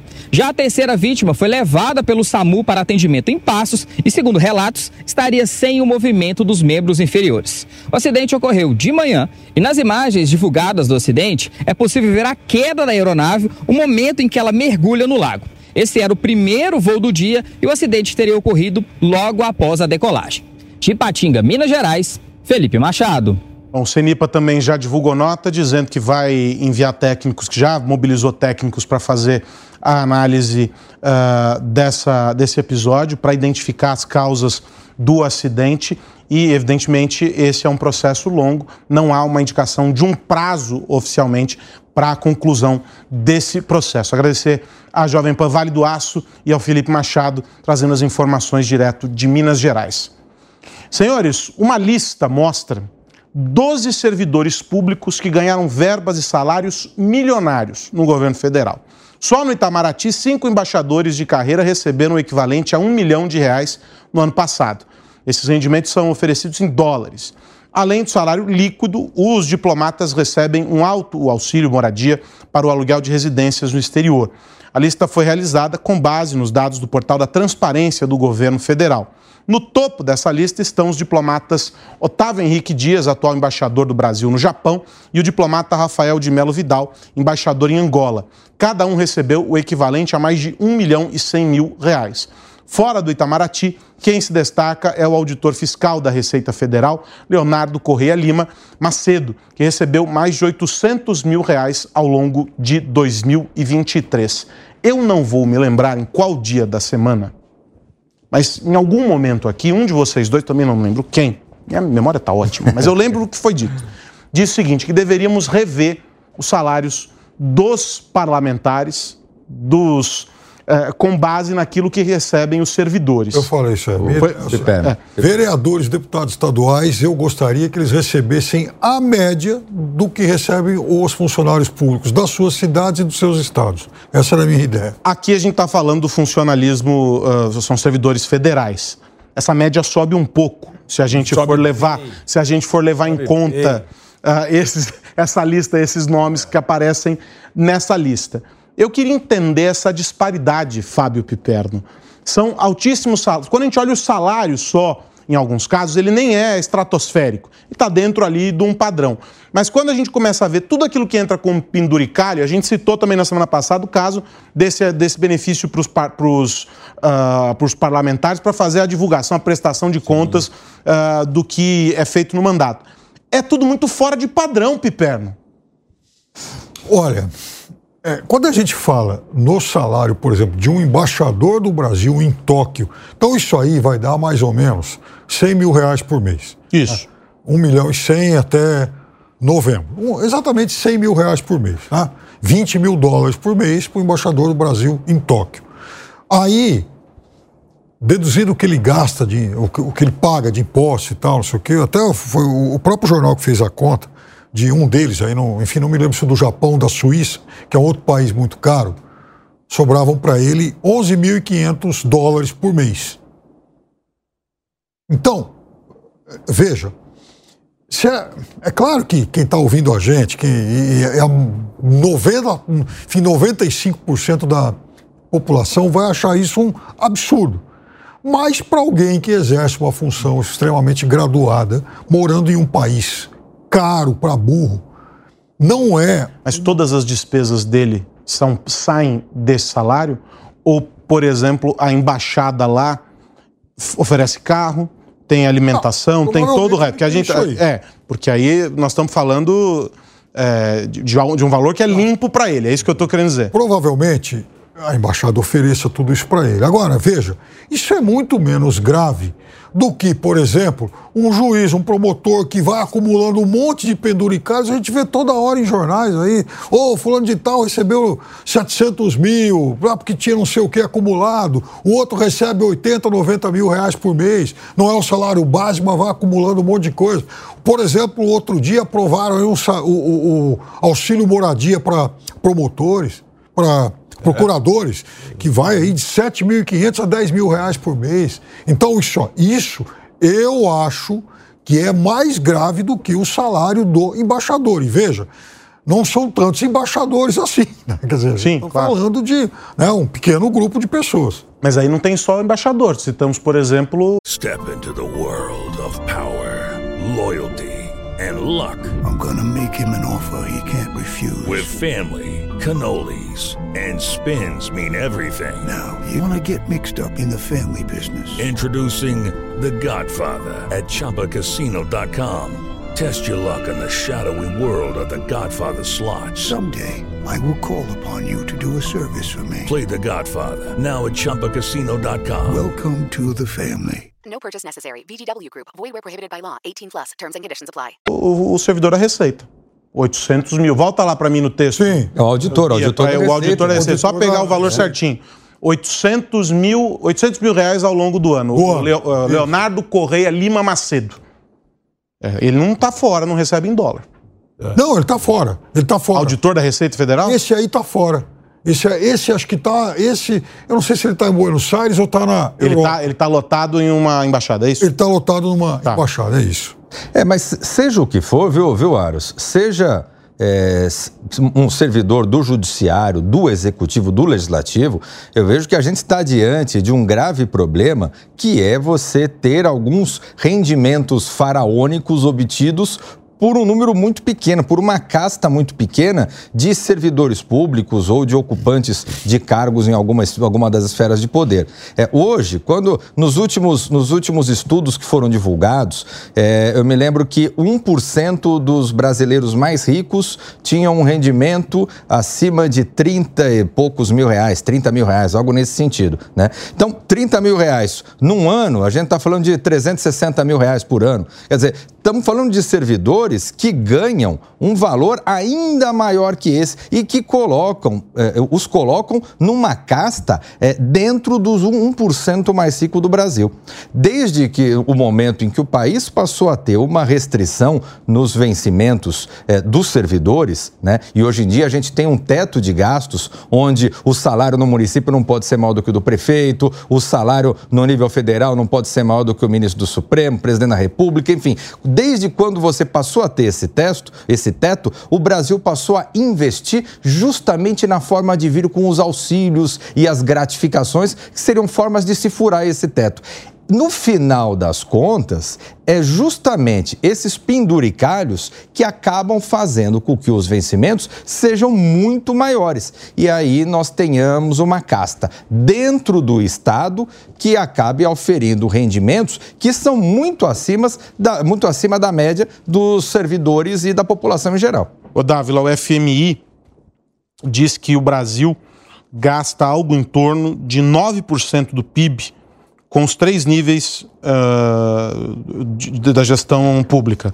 Estado, é governo federal, é União, estados e municípios. Né? O Brasil gasta mais com salários ah, de servidores do que, por exemplo, França, Reino Unido e Alemanha. E a proporção é praticamente igual à de países com serviços públicos infinitamente melhores do que o que a gente tem aqui no Brasil. E aí o FMI, nesse estudo, cita a Espanha e a Áustria. A CNI, a Confederação Nacional da Indústria, publicou um estudo em 2020 que mostra que o, Brasil gastava cerca de eh, 13 Isso. do PIB com salários de servidores é nas, tre- nas três esferas. O gasto colocava o Brasil na sétima posição dos países que mais gastam com servidores entre 70 países analisados. E aí, como gosta de dizer Fábio Piperno, o Brasil já tem despesa carimbada. Por isso que é difícil fazer o corte. Ah, mas é, o Brasil é esse o número correto, não é o do FMI, não. É 13% do PIB a gente gasta com quadro de funcionário público, pagamento de salário, benefício e aposentadoria. É um absurdo. Agora, eu queria voltar aqui a um tema, esse aqui que a gente está discutindo. Como é que o Brasil tem uma lei dizendo assim: ninguém pode ganhar mais do que o teto do presidente da República e tal? E quem faz com que ganhe acima do teto, que viola a lei, é o judiciário. O guardião da lei é o que menos respeita a lei. É uma vergonha. Que isso? É um desrespeito ao cidadão, à lei do país. Tem uma lei, o judiciário tem que cumprir a lei e ele simplesmente ignora a lei e começa a colocar esses penduricalhos. E aí, é, o outro número que mais me choca do que. Porque 13% parece uma abstração assim para a população. O, o ponto aí, Aro, é o seguinte: qual é o poder judiciário mais caro do mundo? O judiciário brasileiro. Gasta 1,4% do PIB. É o judiciário mais caro do mundo. E se fosse o judiciário mais caro do mundo e nós tivéssemos a melhor justiça do mundo, ainda alguém poderia falar: tudo bem, é isso aí, tem que pagar, mas olha, nós temos a melhor justiça do mundo. Agora, Nós temos o judiciário mais caro do mundo e uma das piores justiças do mundo. Esse é o ponto. O Brasil está em penúltimo lugar no ranking do World Justice Project no sentido de elucidação de crimes, por exemplo. É um absurdo. Por isso que a gente tem uma das sociedades mais violentas, porque aqui o crime compensa, porque ninguém pega o criminoso, ninguém põe o criminoso na cadeia, o criminoso não fica preso. Então você tem a justiça mais cara e uma das mais ineficientes. É isso que cria revolta nas pessoas. Congresso brasileiro, poder legislativo brasileiro, é o segundo mais caro do mundo, só perde para os Estados Unidos. Como é que um país emergente tem o segundo congresso mais caro do mundo? E olha, e olha, olha a barbaridade que é esse negócio. Se você tirar o salário dos deputados, todos os salários, se não tivesse, se todos os parlamentares não recebessem salário, o Congresso Nacional ainda seria o segundo mais caro do mundo. Porque tem tanto benefício, tanto penduricalho. É uma coisa inacreditável o desrespeito que é tratado o dinheiro público, o nosso dinheiro, porque não existe dinheiro público, só existe dinheiro do pagador de imposto. E todo mundo que paga imposto está financiando essa mordomia no, na elite do funcionalismo público brasileiro, que faz o Estado brasileiro ser caro ineficiente e prestar serviço público, em geral, de péssima qualidade para a população. Ó, nessa reta final aqui de 3 em 1, deixa eu destacar, aliás, um assunto está na capa do portal da Jovem Pan, uma entrevista à TV Câmara, é, entrevista concedida pelo presidente da Câmara dos Deputados, o Arthur Lira. Nessa entrevista, ele reafirmou a importância do Congresso na elaboração de leis, em um momento em que a gente tem divergências entre os parlamentares e o STF, as ingerências, né? quando um, um, um poder é, invade o espaço do outro. E aí, nessa entrevista, ele rebateu a ideia de que o Congresso seja omisso ele diz que esse, enfim, esse é um argumento que tem sido usado por aqueles que defendem as decisões recentes do STF. Muitas vezes o argumento é o seguinte: ah, o Congresso não legisla, o STF é provocado e vai lá e decide. Ele diz assim: quando o Congresso decide não legislar, está, na verdade, legislando e que isso não abre espaço para que outros poderes o façam. O Lira, presidente da Câmara, também destacou que os parlamentares são os representantes da população durante o período em que foram eleitos. É uma fala dura do presidente da Câmara é, em resposta a, esse, a, essa frequente alegação, Piperno, de que os parlamentares às vezes decidem não decidir e, muito, e espaço, abrem um vácuo para que os outros poderes o façam. Então, eu acho que é, conceitualmente ele está correto quando o Congresso decide que ele não quer votar, que ele não quer apreciar um determinado projeto, uma determinada ideia, é porque ele tem, teoricamente, motivos para isso. Mas, para mim, a questão fundamental não é essa. É o fato de que esse Congresso parece um povo aí, com vários braços aí, querendo realmente. É, atrair tudo, né? querendo acumular cada vez mais poderes. Vejam, então, ele quer, por exemplo, e aí estou falando de Câmara e Senado, ele quer, por exemplo, ele pensa né, em fixar mandatos para ministros do STF, isso é um absurdo. Ele pensa, por exemplo, em acabar com a, acabar com a reeleição ele tem lá a PEC 5023 que está no freezer, mas pode sair do freezer a qualquer hora, que dá ao Congresso um poder de revisar decisões do Judiciário. Ele discute, por exemplo, informalmente por enquanto, né, a questão do semipresidencialismo. O Lira, por exemplo, já deu uma série de entrevistas sobre isso e dizendo que gostaria de quem sabe, debater essa questão para 2030, para começar a valer em 2030. E qual é o problema de discutir? Não, não são temas que têm que ser discutidos. O parlamento ele não é a casa da democracia para se discutir seja, a questão quer, do mandato ele fixo. Quer tomar, ele quer tomar poder de, do, do, executivo, ele quer tomar poder do STF, ele quer tudo. Não, ditador fecha Congresso. Quem discute, claro quando o Congresso está funcionando, discutindo, debatendo, isso é democracia. Ditadura fecha Congresso, Ou fecha seja, Supremo. Nós já fizemos plebiscito por exemplo, para decidir sistema de governo. E qual o problema? Há 30 anos atrás, o, o, o, eu vejo que O fato de nós termos esse tipo de assunto sendo discutido pelo parlamento, isso mostra o vigor da democracia. Ora, mandato fixo para ministro do Supremo existe em vários países Claro do mundo. que. Por que não discutir? Man- é, é, o, o- o outro ponto que você colocou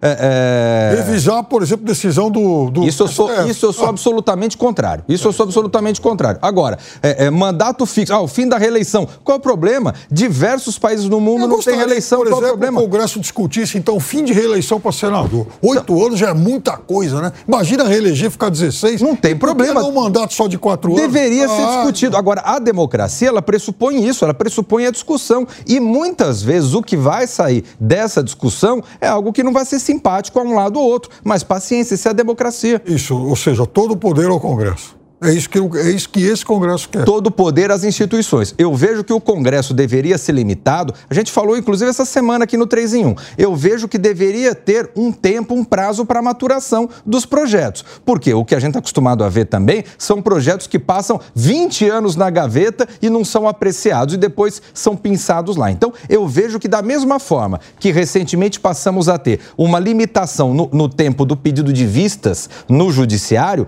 agora a gente deveria ter também uma limitação de tempo, não pode ser muito exíguo, naturalmente, mas uma limitação de tempo para apreciação dos projetos de lei. Aí sim, eu concordo. Agora, Nessa- o fato de termos essa discussão, não vejo problema nenhum. Ô, Dávila, nessa entrevista o Lira também defendeu o, que o legislativo se dedique a outras reformas e promova mudanças na legislação para garantir as liberdades individuais e os direitos nas redes sociais. É, segundo ele, é, é importante que o Congresso acompanhe as transformações rápidas da sociedade digital e destacou a necessidade de adequar a Constituição a essa realidade. É, o Arthur Lira tem duas pautas me parecem muito importantes no momento. A primeira, ele é um defensor da reforma administrativa, uma reforma fundamental para o Brasil fazer para acabar com essa imoralidade que comentávamos há pouco, que é justamente essa, esse gasto exagerado com, o funcionário, com a elite do funcionalismo público e a, não, e a não clareza de uma carreira. As pessoas querem ter carreira por desempenho. Imagina uma profissão que todo mundo vai chegar ao topo da carreira só por uma questão de tempo e serviço. Você está sentado na cadeira, você vai ser presidente da empresa, é só uma questão de tempo. Isso não existe. Ascendência na carreira, como é na empresa privada, tem que ser no setor público, é por competência, é pelo que você vem fazendo. Então é fundamental essa reforma administrativa para valorizar o bom servidor público, aquele que trabalha. E não aquele que tem que trabalhar duas vezes mais por ele e por outro, porque tem que, tem que cobrir aquele que só pendura o paletó, vai embora e nunca aparece na repartição pública. Aliás, o Milei fez uma ótima coisa, né? Convocou todos os funcionários públicos e falou assim: quero ver todo mundo sentado na mesa. Aí chega lá, não tem mesa para todo mundo, é óbvio, porque é isso que acontece. Então, a, a, a história da reforma administrativa é uma medida que o Lira quer aprovar e ela é fundamental. E a segunda é essa história da liberdade de imprensa coisa fundamental, liberdade de expressão, que o Supremo vem cada vez mais abocanhando e criando censura no Brasil. Isso é um absurdo, como aconteceu há pouco a decisão agora de que você dá uma entrevista ao vivo, alguém fala alguma coisa, você vai, vai processar e vai caçar o veículo. O que, que é isso? Isso não existe. Precisamos respeitar a liberdade de opinião. Então, é importante a pauta da liberdade individual, principalmente liberdade de expressão e liberdade de opinião, e a questão da reforma administrativa. Duas pautas, duas pautas que Arthur Lira deveria colocar sim em discussão em 2024, porque elas são fundamentais para o país. Diga, Fábio Piperno. Eu concordo que essa decisão, a gente até falou sobre isso nessa semana, né, de querer penalizar o veículo por conta do que o entrevistado disse, é um absurdo, né, e foi aprovado no STF por 10 a 1. Agora, eu espero que o Lira também nunca mais volte com aquela ideia dele, é, que ele, inclusive, acabou, por- é, enfim, falando muito sobre isso entre o primeiro e o segundo turnos da última eleição, de é, limitar a divulgação de pesquisas de opinião, de pesquisas eleitorais.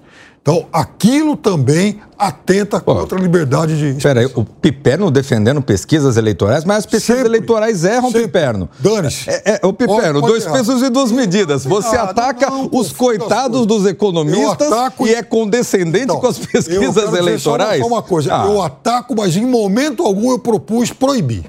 Isso é uma aberração. Quem propôs, quem propõe proibição é filhote de, é filhote de ditadura. Eu concordo não. totalmente Eu com você, É. mas eu, nesse caso, eu também defendo os economistas que estão fazendo uma análise isso. que tem direito de Pode, errar. Perfeito. Mas, escuta, eu não estou querendo censurar ninguém. Eu só critiquei. Só isso. Opa. Eu achei que você ia achar, achar ruim que o Dávila falou bem do Milley. Desculpa, Dávila. Eu, Eu também esperei algum tipo de reação. eu achei, eu achei. outro- É. Amanhã. Ó, a gente, a gente tá chegando, a gente tá chegando na reta final aqui, já nos minutos finais, de último minuto, né, Bia? Deste 3 em 1, quero agradecer a companhia de vocês, a paciência por estarem comigo aqui nesses últimos dias. Amanhã, o nosso querido Evandro Cini reassume o posto aqui no 3 em 1 a partir das 4 horas da tarde. Então, agradecer o Felipe Dávila, Cristiano Vilela, o Fábio Piper. Mora no coração. Ah, você também dúvida. mora no meu coração, Piper. Vamos, vamos sair para tomar um café com os economistas. E a gente, a gente continua, claro, atualizando as informações aqui na programação da Jovem Pan. Agradeço você. A gente, a gente se encontra lá no Sociedade Digital, falando sobre tecnologia, que é mais a minha praia. Não é mesmo, Fábio Então, um abraço para você. Vem aí, meu amigo Daniel Caniato e toda a equipe de Os Pingos nos Is. Você, claro, continua muito bem informado aqui na programação da Jovem Pan. Amanhã, às quatro da tarde, na TV, tem 3 em 1 às 5 da tarde no rádio começa o debate aqui deste trio. Um grande abraço para você, até a próxima. Tchau, tchau. A opinião dos nossos comentaristas não reflete necessariamente a opinião do Grupo Jovem Pan de Comunicação. Realização Jovem Pan News. I'm Victoria Cash. Thanks for calling the Lucky Land Hotline. If you feel like you do the same thing every day, press 1. If you're ready to have some serious fun for the chance to redeem some serious prizes, press 2. We heard you loud and clear. So go to LuckyLandSlots.com right now and play over 100 social casino-style games for free. Get lucky today at LuckyLandSlots.com. Available to players in the U.S., excluding Washington and Michigan. No purchase necessary. VGW Group. Void prohibited by law. 18 plus. Terms and conditions apply.